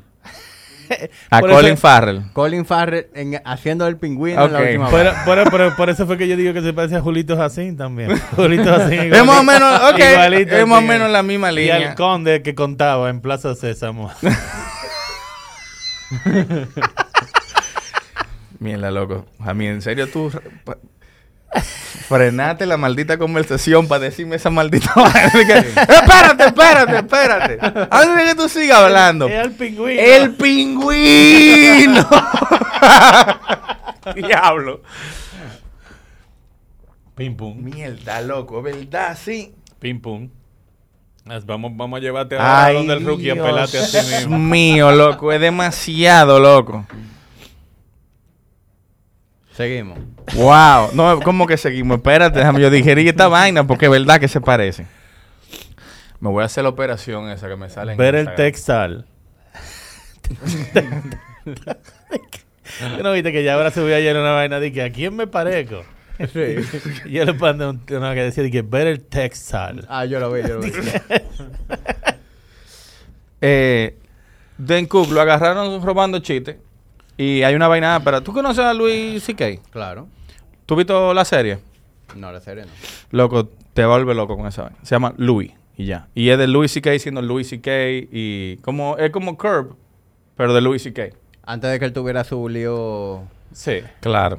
en los medios. Sí. Sí. Y hay un episodio donde él confronta. Hay un episodio full y fue semi-script. O sea, no fue que escribieron nada. Y él confronta y va y graba y sale el episodio a Dan Cook. De todos los chistes que él le robó. Y Dan Cook lo que hizo fue que saltó a la fama. Él fue para mí, después de este tigre, un super, super rockstar. Porque eh, Cook se pega igual que toda esta gente ahora. Él fue el primero. Se pega por MySpace. Él fue el primer comediante en usar eh, las redes sociales para vender show de comedia. De todito. Y fue en MySpace. Y él se estaba robando un viaje chiste. De que por la presión de que no le dio tiempo a escribir. Porque subió a la fama tan rápido que, imagínate, tú sabes, tuvo que hacer esa vaina, que no sé qué. Y la consecuencia de eso es que cuando sale todo a la, a la luz, nadie, absolutamente nadie, quiere ver. Porque yo, yo siento que tú me engañaste. Loco, yo me entero de que, que Chapel, todos esos chistes son robados. Y yo me pusiera muy triste, loco. ¿Tú entiendes? Yo como que, loco, yo nunca Claro. vuel yo no quiero saber de ti nunca. Tú me engañaste full. Y eso pasó con él, pasó con Carlos Mencía. ¿Sabes cuál era ese? Ese fue el que Joe puso on the spot. Exactamente. Y ahí está, Carlos Mencía. Nada, jodido. Eh, bueno, ahí le van a sacar un episodio en Dark Side of Comedy y, y todo lo que pasó. Y fíjate, ¿tú has visto ese- eso que pasó? Pues Joe Rogan lo votan del, del No, comedy. Ama bien la historia. Él agarra. Ok. eh, Carlos Mencía estaba pegado. Todo el mundo que iba abajo de Carlos Mencía estaba intentando de lograr algo. ¿Tú entiendes? Ahí yo creo que Joe Rogan estaba como en News Radio, un carajito que está con más cabello que el diablo. Eh, Ari Shafir, ¿tú sabes cuál, cuál es ese? Todos esos tigres querían subir. Ellos logran, ellos están, o sea, tú puedes subir el Comedy Store y puedes ser un regular allá. Regular es cuando ya tú cobras, ¿tú entiendes? Tú tienes que durar 8 o 10 años para que te aprueben y que te digan que sí, que tú vas a ser un regular en el Comedy Store de Los Ángeles, el principal. Todos ellos estaban ahí eh, siendo unos regulars. Carlos Mencía estaba haciendo arenas, ¿tú entiendes? O sea, estadio. Y él lo que hace es que él se sentaba atrás en el show, comenzaba a oír todo tu chiste y te lo robaba. ¿Tú entiendes? Y ya. Porque antes no había redes sociales. Antes tú tenías Entonces- que ir a un show de Carlos Mencía para oír lo que él estaba Exacto. diciendo. El- o comprar el DVD. Cuando ya el, el DVD salía ya era muy tarde. No, y, y- y si yo soy más famoso que tú. y No, tú pues, exacto. claro, no, ya soy es- más famoso que tú. ¿Qué No, tú vas no, a hacer? ¿y dice- ¿Y quién te va a creer? No, No, y si te se- cierro la puerta. y porque si Carlos Mencía llama y dice, ese no, te jodiste. No, como dice ya, ahora si ya salió el, CD, el DVD, ya es tarde. Porque ya ese chiste de él. Sí. Porque ya está en su DVD. Aunque, tú, lo, tú hagas en otro sitio, como que ya. Y tú no tienes Instagram para quejarte, donde tú vas? Y el periódico, ¿tú entiendes? No hay, no hay donde quejarse, lo que hace es que se riega. Y la única voz que ellos tenían era hablar, o sea, eh, eh, confrontarse y lo que sea. Entonces ellos rogan que como que, como es, él agarró y subió un día y entre ellos los se curaban, que le decían Carlos Menstilia, porque se robaba todos los chistes. Entonces lo que hacían es, cuando ellos llegaban, eh, si Carlos Mencía llegaba al Comedy Store, ellos con el con, un mic- con una vaina le hacían unas luces al que estaba subiendo para que no hiciera su material y comenzara a hacer crowd work. o sea, tú veías una luz con un, ¿cómo se llama? Un foco. Y eso significaba que lo tenían todito, que el tigre llegó. Así que deja de hacer el, el material. Entonces eso comenzó a bajar a Carlos Mencía porque ya no tenía material. Tú no puedes subir y hacer el mismo crowdwork. Tú no puedes hacer eso. Entonces después de eso, yo sale Joe Rogan y comienzan... Loco, por eso es que este tigre visionario está como con toda la vaina. Con cámara a, a grabar, porque él tenía un show, creo que se llama The Joe Rogan Show. Eso era antes del podcast. Él salía a grabar. Coño, tú fue de maldad. Él estaba en vaina en... en- Él andaba con, loco, Redman. ¿Sabes cuál es Redman? No. Que él lo, lo lleva mucho all- allá, que está en Kiltony. Andaba con él grabando a Joe Rogan. Loco, documentando como si fueran story. Y están un día en el comedy, están tripeando. Y sube Carlos Mencía y se roba un chiste de Ari Shafir. Pero Ari Shafir ya había subido y lo había hecho. Y cuando él sube, Joe Rogan sube a, a- a- a tarima y comienza a confrontarlo. Tú esto y tú esto. Ese video está, ¿tú, tú, tú no lo has visto? Sí, sí, eso sí. yo Comienza a confrontarlo. Después, Joe Rogan no tiene micrófono. Él tiene el micrófono. Y el público fue a ver a Carlos Mencía. Entonces, el público está de, de parte de él. Y en una vez le pasan a Joe Rogan un micrófono y se lo come vivo. Después sube a Ari Shafir y lo comienza a confrontar y le interrumpen el show entero. Se acaba la vaina. Se dicen de todo. Joe Rogan lo iba a matar a ese tigre.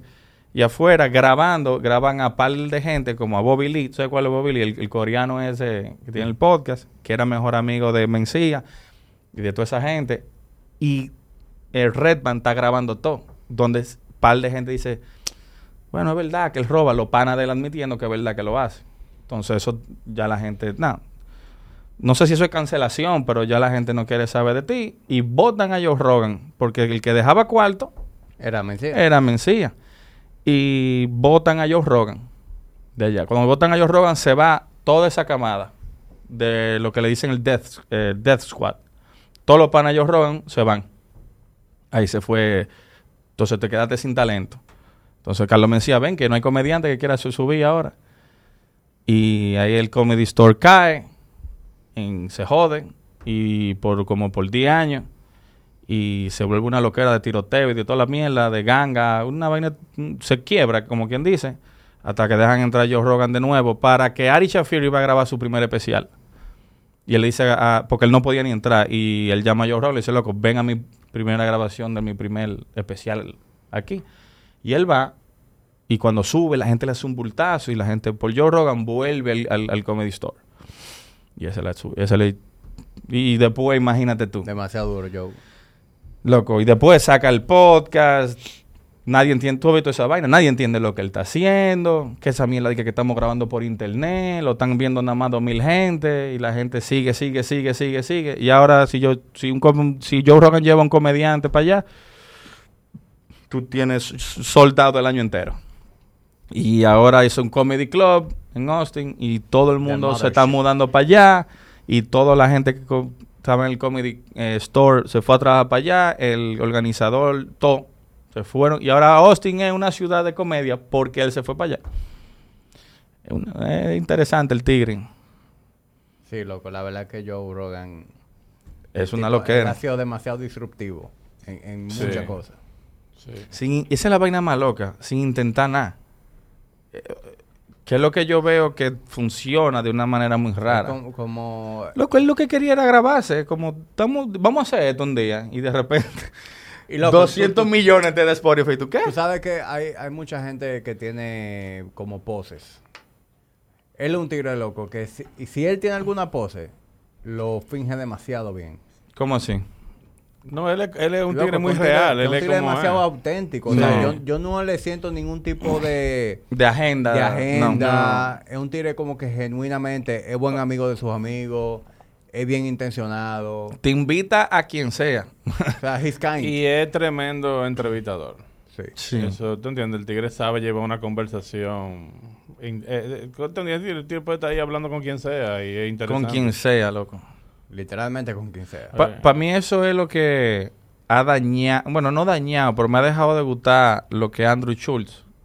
Donde yo creo que ahora él está atrás de su view, clickbaiting, eh, como que le veo la agenda de lo que él hace. Aunque él, Él se ha puesto como muy comercial. loco, di que llevando a Dylan Danis y eh, provocando pa- el click que se va a ir viral. Entonces ahí comienza la autenticidad, comienza. Se- Él está llevando a los virales. Sí, él quiere a eso. Como el amigo tuyo. el- el- ¿Cuál es ese? a los fucking. Exacto. Amigo mío. sí, entonces ya ahí se va lo, lo genuino, ¿tú entiendes? Y Joe Rogan no le importa esa mierda, loco. Yo no creo que Joe Rogan revisa cuánta gente oyeron los episodios. Sí, tú puedes estar seguro que él, lo- él sabe. no, di que es mi tinte tigre, pa. Le voy a No, hacer- eh, este- ellos saben, por eso eso costó todos esos millones cuando se vendió y la vaina, porque ellos, ellos, ellos tienen... No, no, no, pero- pero lo que te digo que es. no- he He doesn't fake it. He loco. knows. Lo que yo creo es que él no anda... A él no le hace Eso, diferencia. eso no, No. eso no influencia en el Es- tipo de contenido que él va a hacer. Exacto. eh, no hay- Exactamente. exactamente. No, cuando él se fue para Spotify comenzaron a joder con que, ah, que vaina, que aquí, que tú Él- sabes, él que se lo de izquierda, vaina, y él dijo, loco, yo no soy de ninguna, yo no tengo que ver con nada. Yo voy a hablar de lo no que hay yo forma hablo. de encasillarlo al tigre.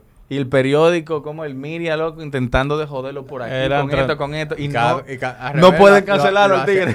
más relevante. Claro. Y él ni habla.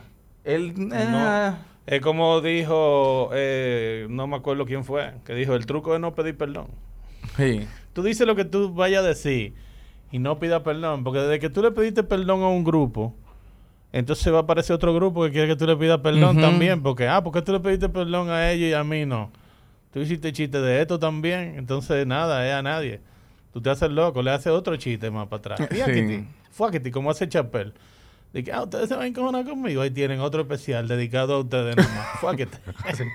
En The Closer, que fue para los trans enteros. Sticks, Sticks and Stones también. como Ricky Gervais, que no coge eso tampoco. No, porque que, oye lo que pasa, que eso, no, no sé si como comediante, pero como que todos los creadores de contenido, que ya es como para mí todo el mundazo. Yo creo que el respeto se te comienza ahí cuando tú le comienzas a dar al público lo que quiere en esto. Cuando yo creo que el público comienza a controlar tu narrativa y lo que tú vas a hacer y tus decisiones. Yo creo que ya comienza, tú vas a coger un pic, pero yo creo que ya comienza tu, tu bajada. Por ejemplo, el último especial de Andrew Schultz, yo ni lo terminé, para mí fue una no mierda. Ya todos los fans de él, por lo menos en la escena de comedia, fue que, ¿qué fue esto, loco? Esto fue como un grupo de videos de TikTok para ver si se van viral, lo metió todito junto ahí y lo vendió como que, dije que Netflix no me lo aceptó, y entonces yo lo compré para atrás. Una narrativa, todo eso, la gente no es bruta, o sea, hay gente bruta, Eso obviamente. fue lo que pasó con, con Howard Stern. Que al principio Howard Stern era un maldito loco. Sí. Era un, tú entiendes, tú no sabías con qué iba a saltar Howard Stern un día y de repente él se convirtió como en el más en el más inclusivo y el más de qué sé yo qué y el más que tenía que tener cuidado con todo lo que decía Sí. y Pero él no está relevante para nada por ahora eso mismo. mismo. ¿Tú, tú crees que la popularidad del stand-up tenga que ver precisamente con eso? Con que se ha convertido en, en lo, el poco contenido en el que el wokeness no ha penetrado. Lo que pasa es que el, el, el- que es una cosa que aquí todavía la gente no entiende bien, que es que los comediantes básicamente son la única persona que tienen permiso de decir lo que sea. Porque cuando tú entras a un comedy club, tú tienes que entender que tú estás entrando en una zona donde ahí la gente está tratando de hacer un chiste nuevo todos los días Ahí sí y tú un importa. chiste diferente. y tú estás tratando de hacer chistes con vaina que nadie se atreve a hacer chistes. Ujú. Porque eso al final es lo que puede hacer diferencia. Como que, mira, mira este tigre como... ¿No? Y como hablamos ahorita, el humor es objetivo. O sea, lo, Exactamente. hay tipos de humor. Exactamente. El otro día, en el otro día estábamos en un show y, y Yabra estaba haciendo su rutina. Y yo salí un momento y cuando salí me agarró una jeva y comenzó a decirme, bla, bla, qué sé yo qué, qué vaina, que esos temas, que no sé cuánto. Y yo le dije, ya, tú estás en un comedy club. Esto no es que estamos en la sala de tu casa y Ni- comenzamos a hablar ni- de ni eso. fuimos a tu universidad. ¿Tú entiendes? Exacto. Esto es un club de comedia, literalmente. Y aquí hay permiso de hablar lo que sea. No te gusta, tú te lo aguantas o tú O te vas. ella salió Pero, pero aquí no. Exacto. Ella salió y bueno, y yo bien, pero aquí tampoco yo no tengo nada que diga Claro. departamento de quejas. no tengo idea. ¿no? Te fueron a dar No, al, al buzón de quejas. viene que el buzón de sugerencia, mi- porque puede ser un chiste peor, te puedo hacer Ven yo acá, aquí ¿y de qué color tenía el pelo esa muchacha? Eh, como... No, no, ella, es- Eh, ella eh, es popularísima. Te digo una- de ahorita quién fue. No, no, no, y está todo bien con ella, o sea... Sí, no, después fuimos a otro Sí, bar sí, sí, y sí, estábamos sí. con ella y yo no le De- pedí disculpas, le dije, todo- bueno, después todo- de- ella entendió lo que yo le expliqué y ya, ya pasó, ¿tú entiendes? Pero siempre van, a- siempre va a aparecer gente, siempre... un chistecito Pero- nuevo de pero tema lo- feo. pero lo que te decía es que ese, ese political correctness no ha, no ha permeado en el stand-up. Y se ha convertido en, el po- en los pocos sitios en donde tú puedes consumir cosas, en donde tú escuches eh, co- eh, cosas que son políticamente incorrectas. Sí. Por ejemplo, ya hoy en día es muy difícil ver una película de comedia. No, ya eso no, sirve, loco. Yo estoy loco por ver la nueva de Bill Burr. Sí. O sea, promete ser algo distinto. Pero esos tiempos en donde a- la película daban risa de verdad. No, eso se acabó. temas que, que podían ser shocking. Ya eso no existe. Desde- yo creo que Tropic Thunder fue la última. Sí, eso dicen. Ese, coro de comedia fue la última. Di- dicen que Tropic Thunder fue tal vez la última de verdad y que, que mierda que ha. Pero, pero es que ahora, por ejemplo, hay mucha gente que dice que ahora es más difícil ese comedia porque la gente se ofende por todo y es todo lo contrario. Ahora es el momento más fácil para mí. Porque ahora, para tú ser controversial, tú puedes decir cualquier disparatico y ya de que, que controversial tú eres. Esa, esa parte para mí un chin como aburría ahora mismo de la escena. Que muchos comediantes van y saben que simplemente por decir este tema, ya de que ahí se está pasando. Y se olvidan que es un chiste, una comedia, una, una vaina. Porque está fácil pasarte, tú decir cualquier disparatico de las mujeres, las mujeres, tal y tal vaina, y no lo desarrollas, ya de que, ¡ah! ¿tú entiendes? Entonces, creo que tal vez por eso. Yo creo que la comedia está ahora subiendo más es por eso. La gente está, la gente está clara de que todo lo otro de política es incorrecto, Tú- tú- es hipócrita. ¿Tú, tú has oído el término virtue signaling? ¿Verdad? Eh, no me acuerdo lo que significa. Virtue Yep. signaling. Ok. O sea, en español es en postureo. O sea, eh, hay personas, sobre todo en una generación más jóvenes, que se monta en cualquier corriente, ya sea climática, de ideología de género, en cualquier corriente se monta y la defiende. Sin saber ni Pero simplemente como una- un postureo de ellos hacer, proyectar que ellos son superiores a Mm. todos nosotros, porque ellos sí. se preocupan por todas esas cosas. Ah, muchacho. Y eso es lo que más hay hoy en día. Pero son personas, viejo, que en sus actos ellos no son tan buenos. No. Y el hecho de que tú presumas en social media de que tú eres esto y aquello, no necesariamente te hace una persona mejor que yo. De hecho, yo soy, Al revés. yo soy uno que yo confío más en el que es franco y en el que dice las cosas sin ningún temor a ofender. Porque ese por lo menos me, me da autenticidad. me- Te me- estaba me- diciendo la verdad. Claro. o sea, yo creo más en Yabra, que puede ser un desgraciado, que en cualquier otra gente que anda ahí a- a- hablando disparate bonito. El mundo ya es muy complejo. Por eso queremos hacerlo diferente. Disfruta de todos tus servicios móviles y del hogar en un solo plan, con más internet y aumento de velocidad a un solo precio. Así de simple. Solo en Altis, la red global de los dominicanos. claro. Sí. Para mí, y esto es raro, pero yo estoy 100% seguro que toda la gente que hace eso. ¿Cómo, ¿Quién es que dice eh, ese chiste? Como que algo tú hiciste, loco.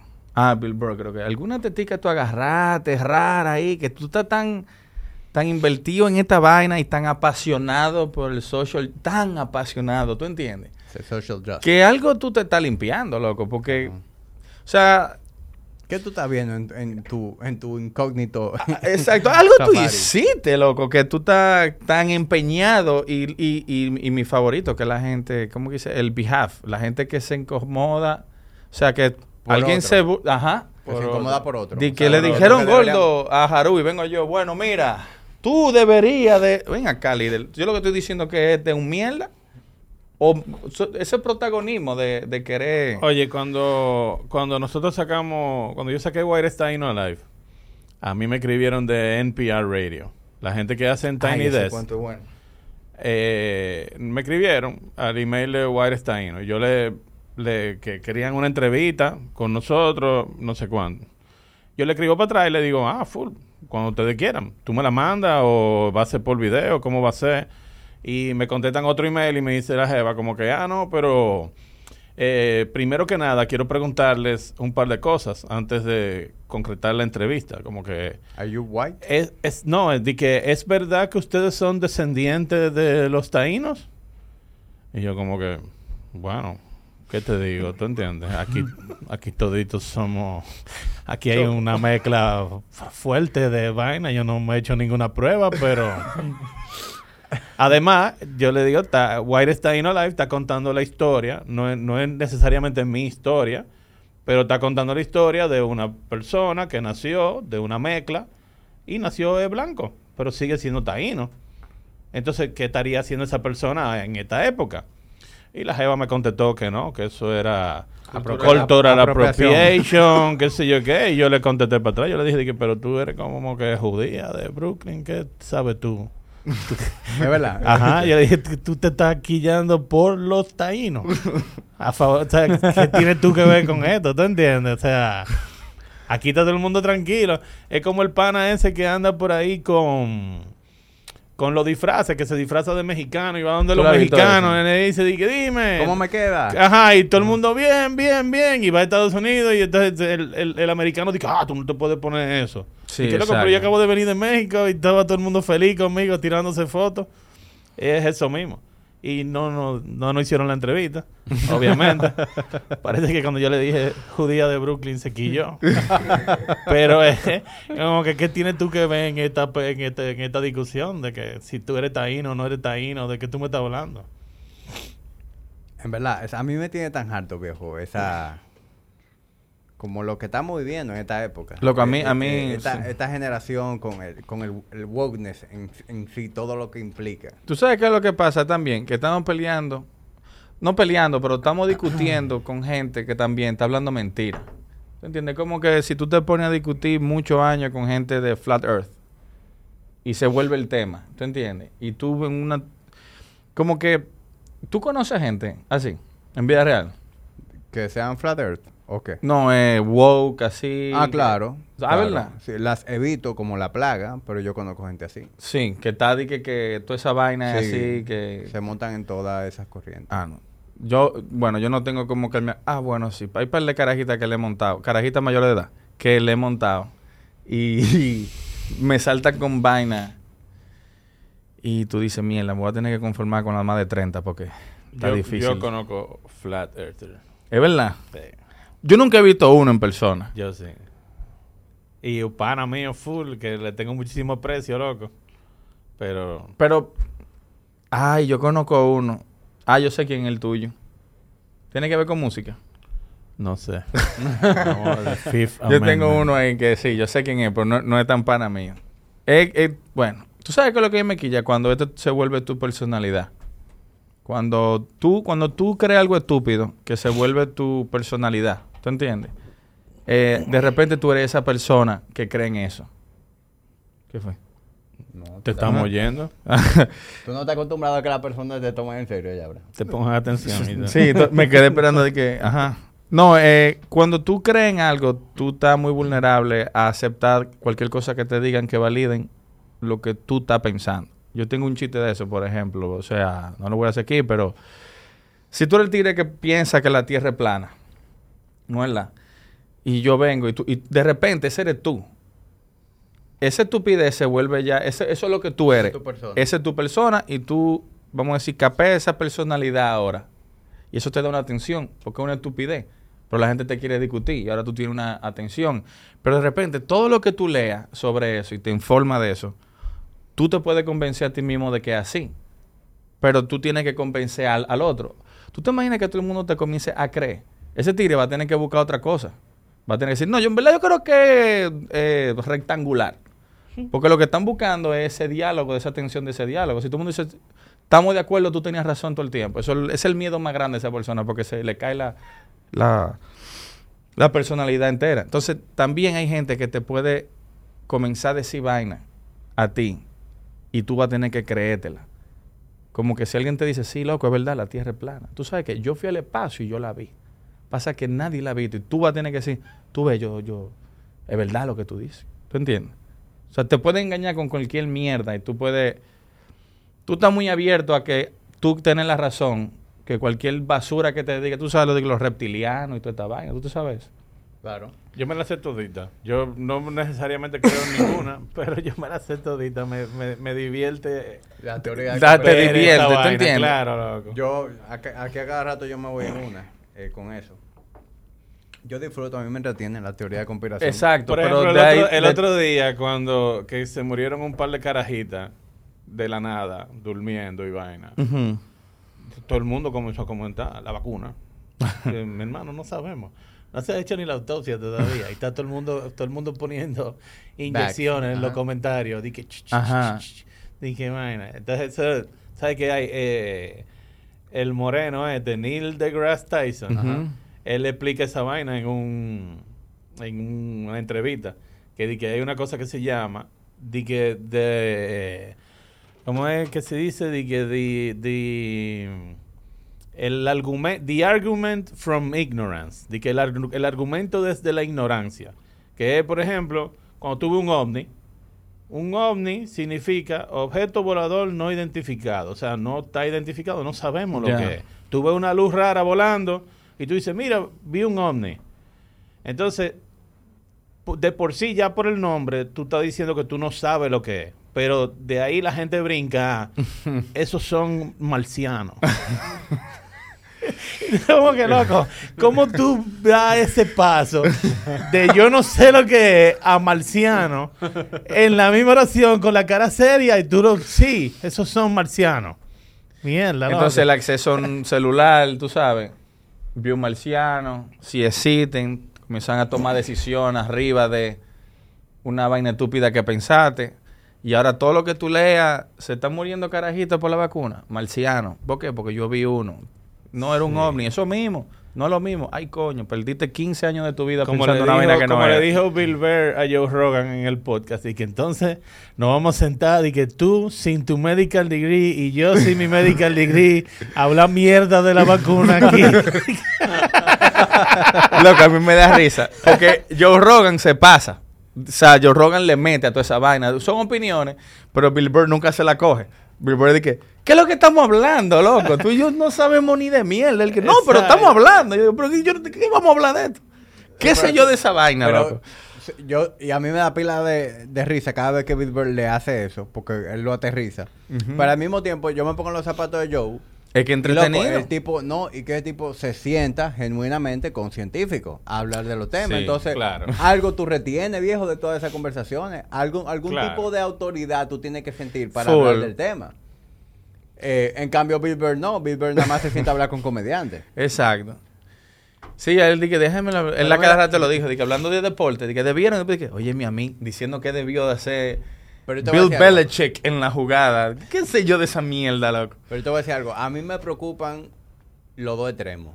Una Claro. persona que crea en toda la teoría de conspiración hasta que lo- las palomas no son reales, me preocupa. Ajá.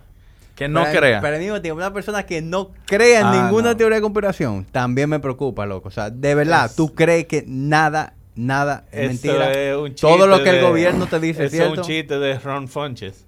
Sí, seguro lo voy a. ¿Tú sabes cuál es Ron Funches? el gordito que que era gordito y se puso fraga ese mismo. le habla así. Que dice di que, que de verdad tú crees que el gobierno está bateando para mil por ciento. y nunca, y nunca nos han dicho un disparate. Claro, o sea, Es- No, pero espérate. Y no, sé, y no sé si fue el mismo que dice de que yo te voy a decir algo. Yo tengo tres hijos y yo le hablo mentira. yo creo que ese Tú me vas a mismo. mí que el gobierno no le habla mentira a nadie. ¿Tú sabes cuál, eh, eh, teoría de conspiración así full? Es que ya, ya yo creo que se demostró que hay varias que sí, es verdad. Porque este tigre, ¿cómo que se llama? Infowars. Ya. Eh, vaina, Jones. eh, Alex Jones. Alex Jones. Sí. ¿Tú sabes que él estaba diciendo lo de la isla de Epstein De hace, hace años, loco? Sí. Y la gente decía, loco, que una Qué isla que qué loco ¿qué? este tigre, ajá. Pero tú te estás volviendo... Loco, no, y espérate, y lo de Epstein, dije que la alcadera y la vaina.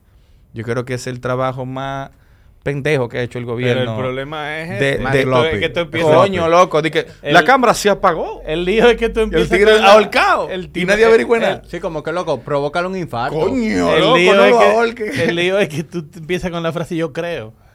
¿Cómo así?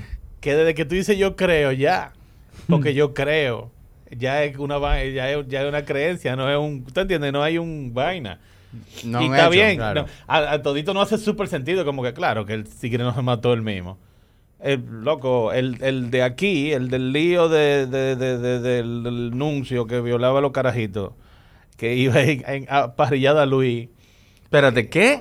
El nuncio, ¿tú te acuerdas del escándalo que hubo con el nuncio de aquí? No. Que, que, que Nuria no fue, que le hizo un bulto, que iba ahí a donde Montesino y vaina y tenía como un coro con unos carajitos. Es Y se lo que- llevaron. acuérdate que tú eres una generación un poquito más. Pero eso está en una canción mía. No te lleves a anuncio ni deje a los niños solo con el nuncio. eso,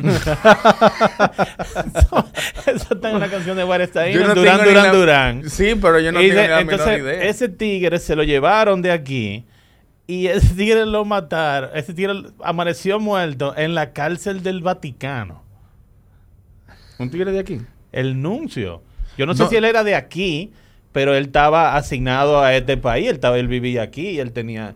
Y él hacía un coro que él va- caminaba por el malecón. Él era un cura. Y se bebía un par de cerveza en, de Luis Parrillada. La ¿El vaina cura? esa. Que, eh, sí. No, y no solamente el cura, un nuncio, que un nuncio es de que como super high. yo sí estoy ignorante. Yo pensaba que era el nuncio. Era el apellido era nuncio. Y le decían el nuncio. Como el. Yabra. No, y ese tigre, No, ese tigre le le hicieron un Jeffrey Mira, eh, Epstein en la cárcel del Vaticano. Vamos a hablar de Jamí aquí. Vamos a hablar de ejercicio. O tú le vas a dar pausa y vas a quitarlo esto, ¿verdad? Haru, ¿cuál es tu ejercicio favorito? Eh, escribir comedia. Muy bien. Yo lo hago mientras hago Soy-. Soy Hamid. Soy Hamid. Entonces, mira. Estas aguas tendrán esteroides. Loco, mira, a mí me dijo a mí de una puya, En loco, el- que ahí se está que dando. está el secret juice. En el, en el, El secret en el juice. plateado de que está el secret juice Ahí. como el de Pablo Costa. El de Pablo Costa. El de Pablo Costa, secret juice. Tiene un saborcito raro, ¿no? Sí, como a puya. Es que nosotros nunca hemos bebido agua cara. Ujú. Yo- Eso es lo que yo voy a hacer. Yo voy a comenzar a llenar este... Eso lo hacen ya la gente. Es verdad. Lo lleno de agua de... Igual que la botella de Blue Label. Es verdad. Blue ah, Label, sí, eso de que, le, le echan... Porque eso viene con un corcho. Igual que el dorado. Ok. Entonces la gente lo... Y lo rellenan de, de Red Label. ¿Tú crees que si yo voy... Label. Lo lleno y ando por ahí lo- de nadie que- se lo va a creer. con mi agua pana. Nadie va a creer que tú andas con agua pana. Nadie se va a creer que yo ando con agua. Exacto. Todo el mundo... Es yo- mira, de verdad, yo, no ahí, puedo eh. andar con una botellita de agua por ahí y decir, mierda, míralo ahí en rehab de nuevo el tigre. Estamos jodiendo el patrocinio.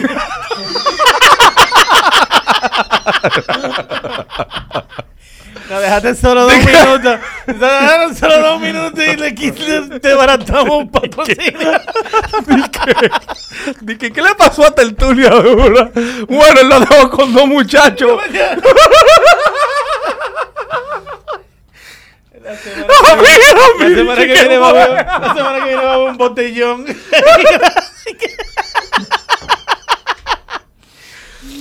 Dije, ¿qué fue lo que ustedes hicieron?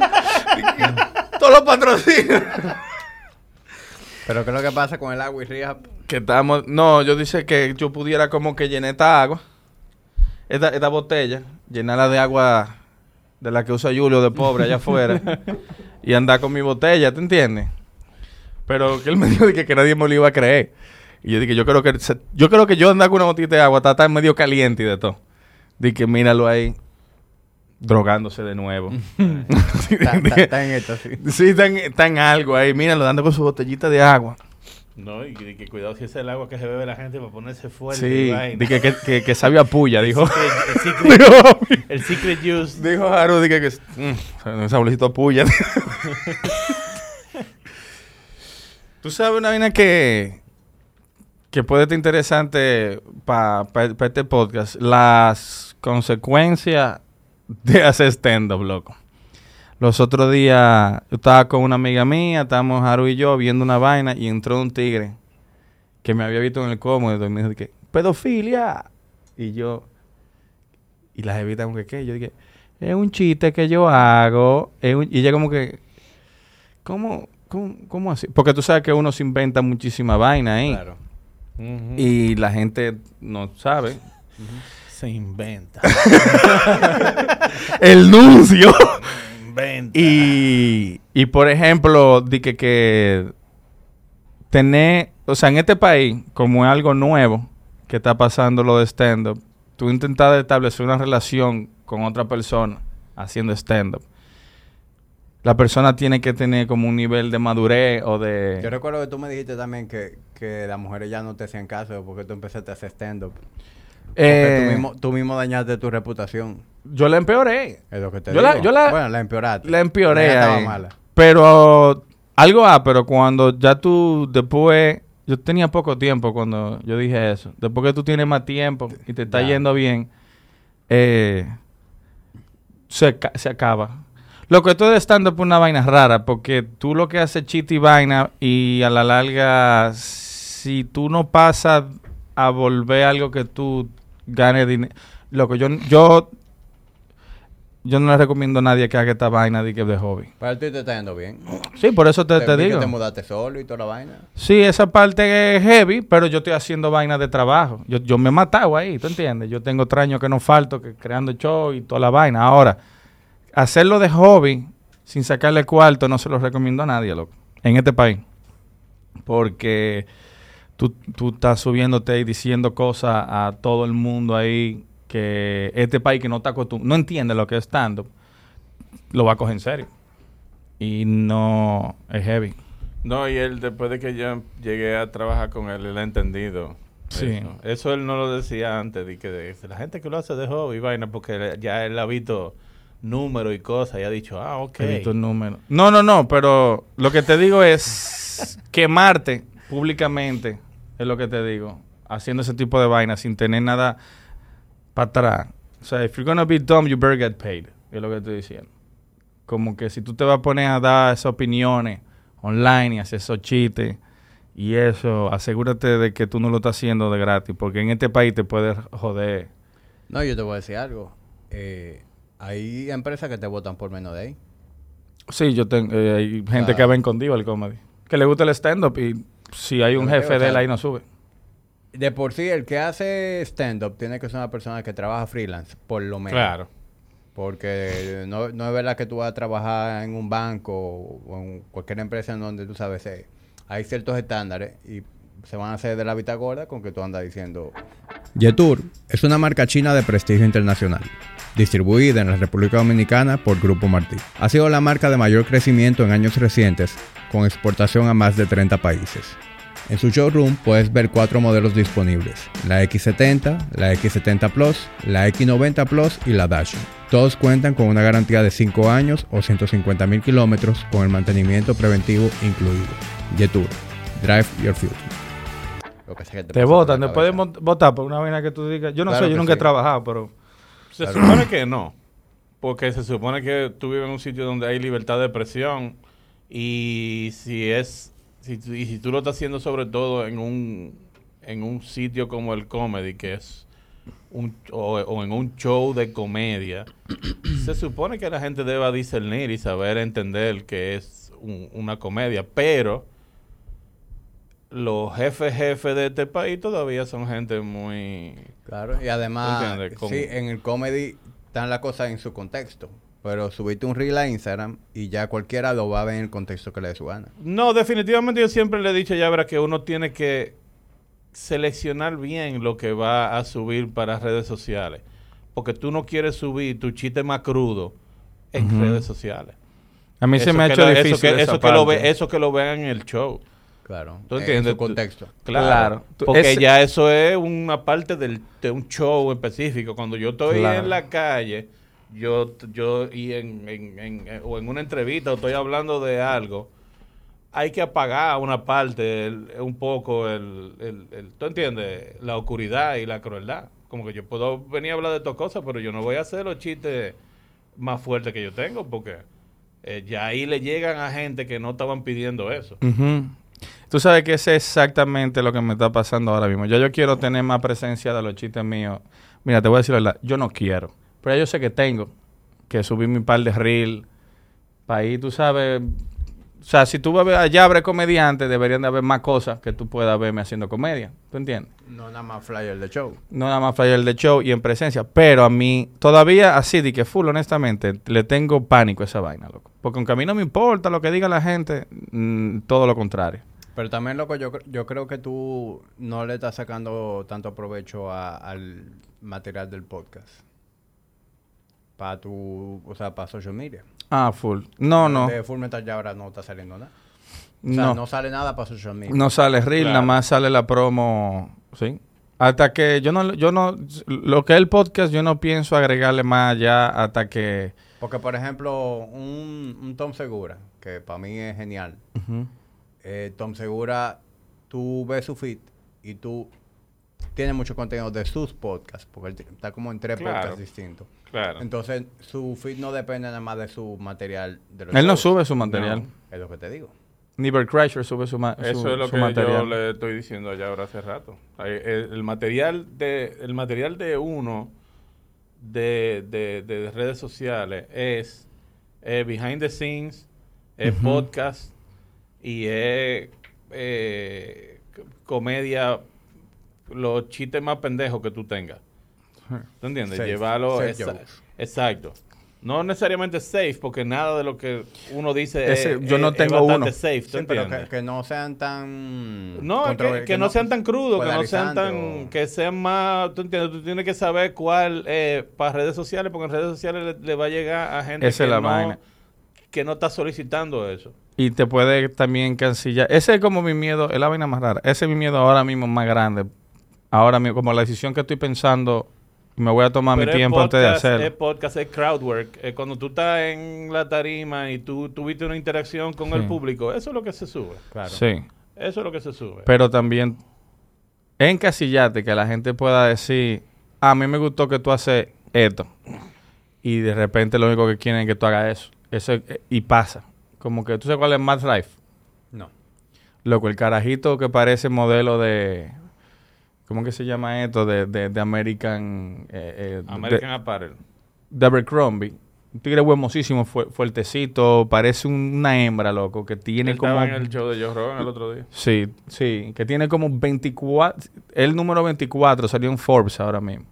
Primer tigre que sold out un tour, no dos fechas, un tour sold out entero, llena de mujeres que están buenas, van para allá. Pero el carajito tiene 15 años haciendo comedia. Lo que pasa es que comienzan como a los 17. Y ese pana se pegó, el tiro a Andrew Schultz. Mira, mira Andrew Schultz, por ejemplo.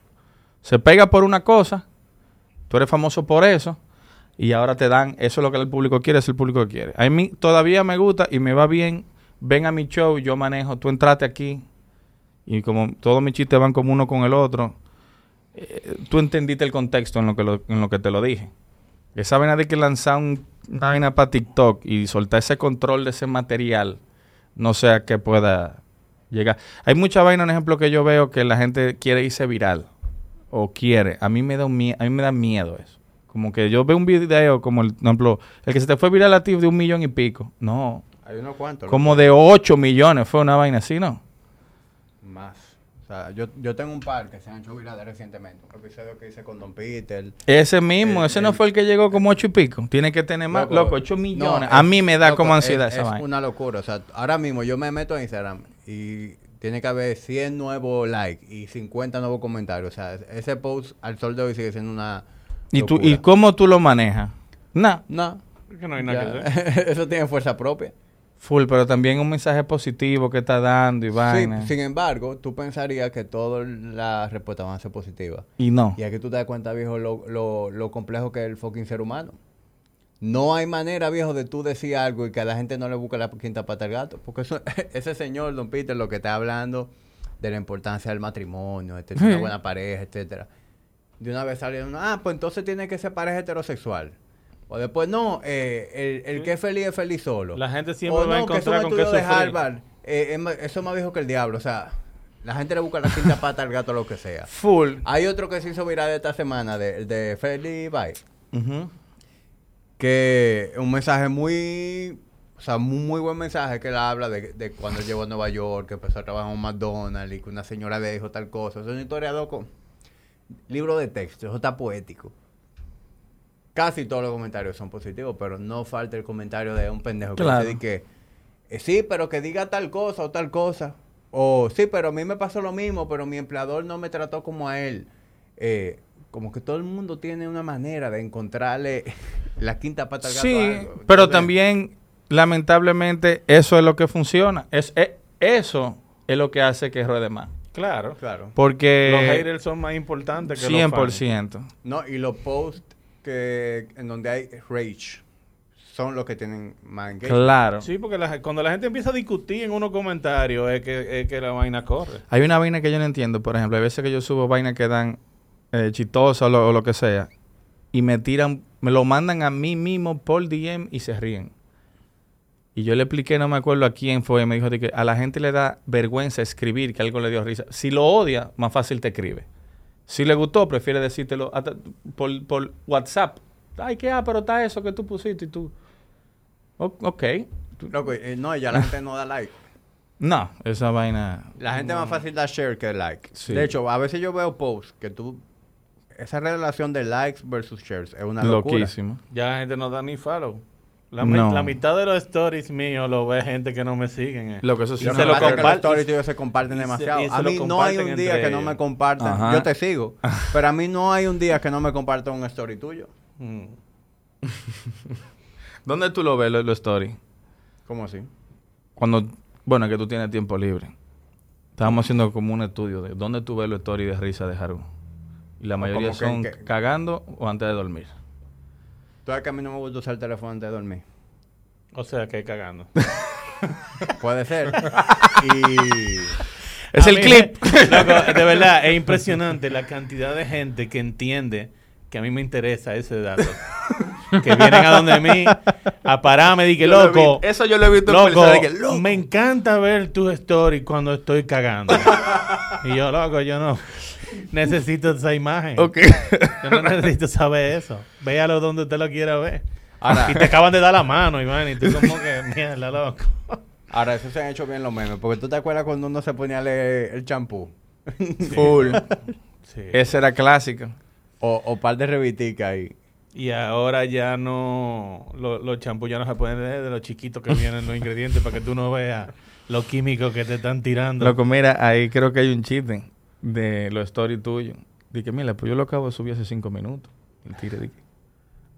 No te la mano todavía. Y tú, dije, Exacto. loco, yo no lo subí hace como 20 minutos Exacto. esa vaina, loco. Buenísimo tu story. Esa story del tigre y tú, yo la subí hace tres minutos, loco. Ok.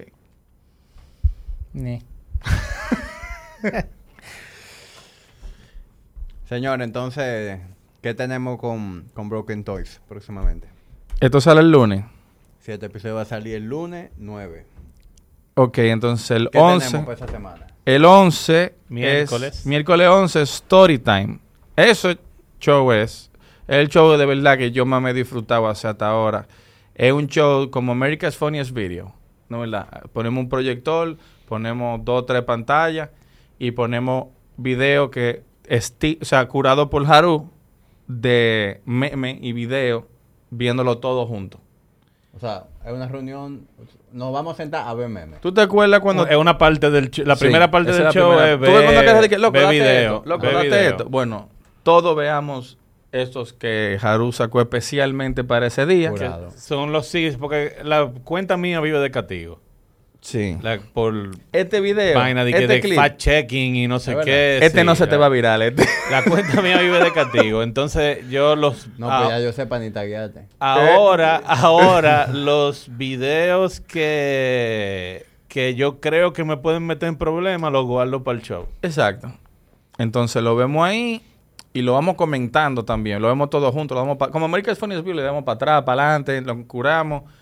Y también en el pasado, mm, esto todo, es el, eso es lo que va, que le vamos a decir que va. ¿Tú entiendes? Es una combinación de videos de así, America's Funny Home Video, un poco de stand-up y también hacemos, vamos, vamos a meter otra parte que vamos a hacer cuentos de la vida de uno. Sin como- formato de stand-up. Como el programa ese que hay que se llama de que This is not happening.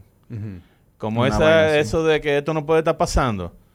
Eh, yo, la vida mía es un solo, esto no puede estar pasando. Entonces yo cojo- elijo un par de cuentos de eso y hacemos un par de cuentos de eso. ¿Ese show son ustedes dos o, o es con Ginita? No, so- a veces hay, el- hay veces hay invitados. Me imagino que alguien Va abre invitado. siempre. El, te- el Y- público también puede opinar. Si Por ejemplo, la otra Si te vez- pasó algo, cuéntanos, ven. Y no, la no otra que va a durar 10 vez- horas ahí, pero... La otra vez que lo hicimos estaba Antonio, fue Sí. invitado con la guitarra y leímos... ¿Tú sabes lo que es Batman Do- leímos Do- los, Do- Dominican? los one-liners Claro, de Batman. Dominican. Eso es. sí. Y sí, eh, Antonio sacó la Hicimos guitarra One-liners de Batman y él Dominican. cantó, o sea, fue haciendo los chistes con música de Antonio. Le cantó cumpleaños improvisado a Jenita, rapeando. De Maylin hizo 10 minutos de stand-up, después te hizo stand-up, yo hosteé los videos.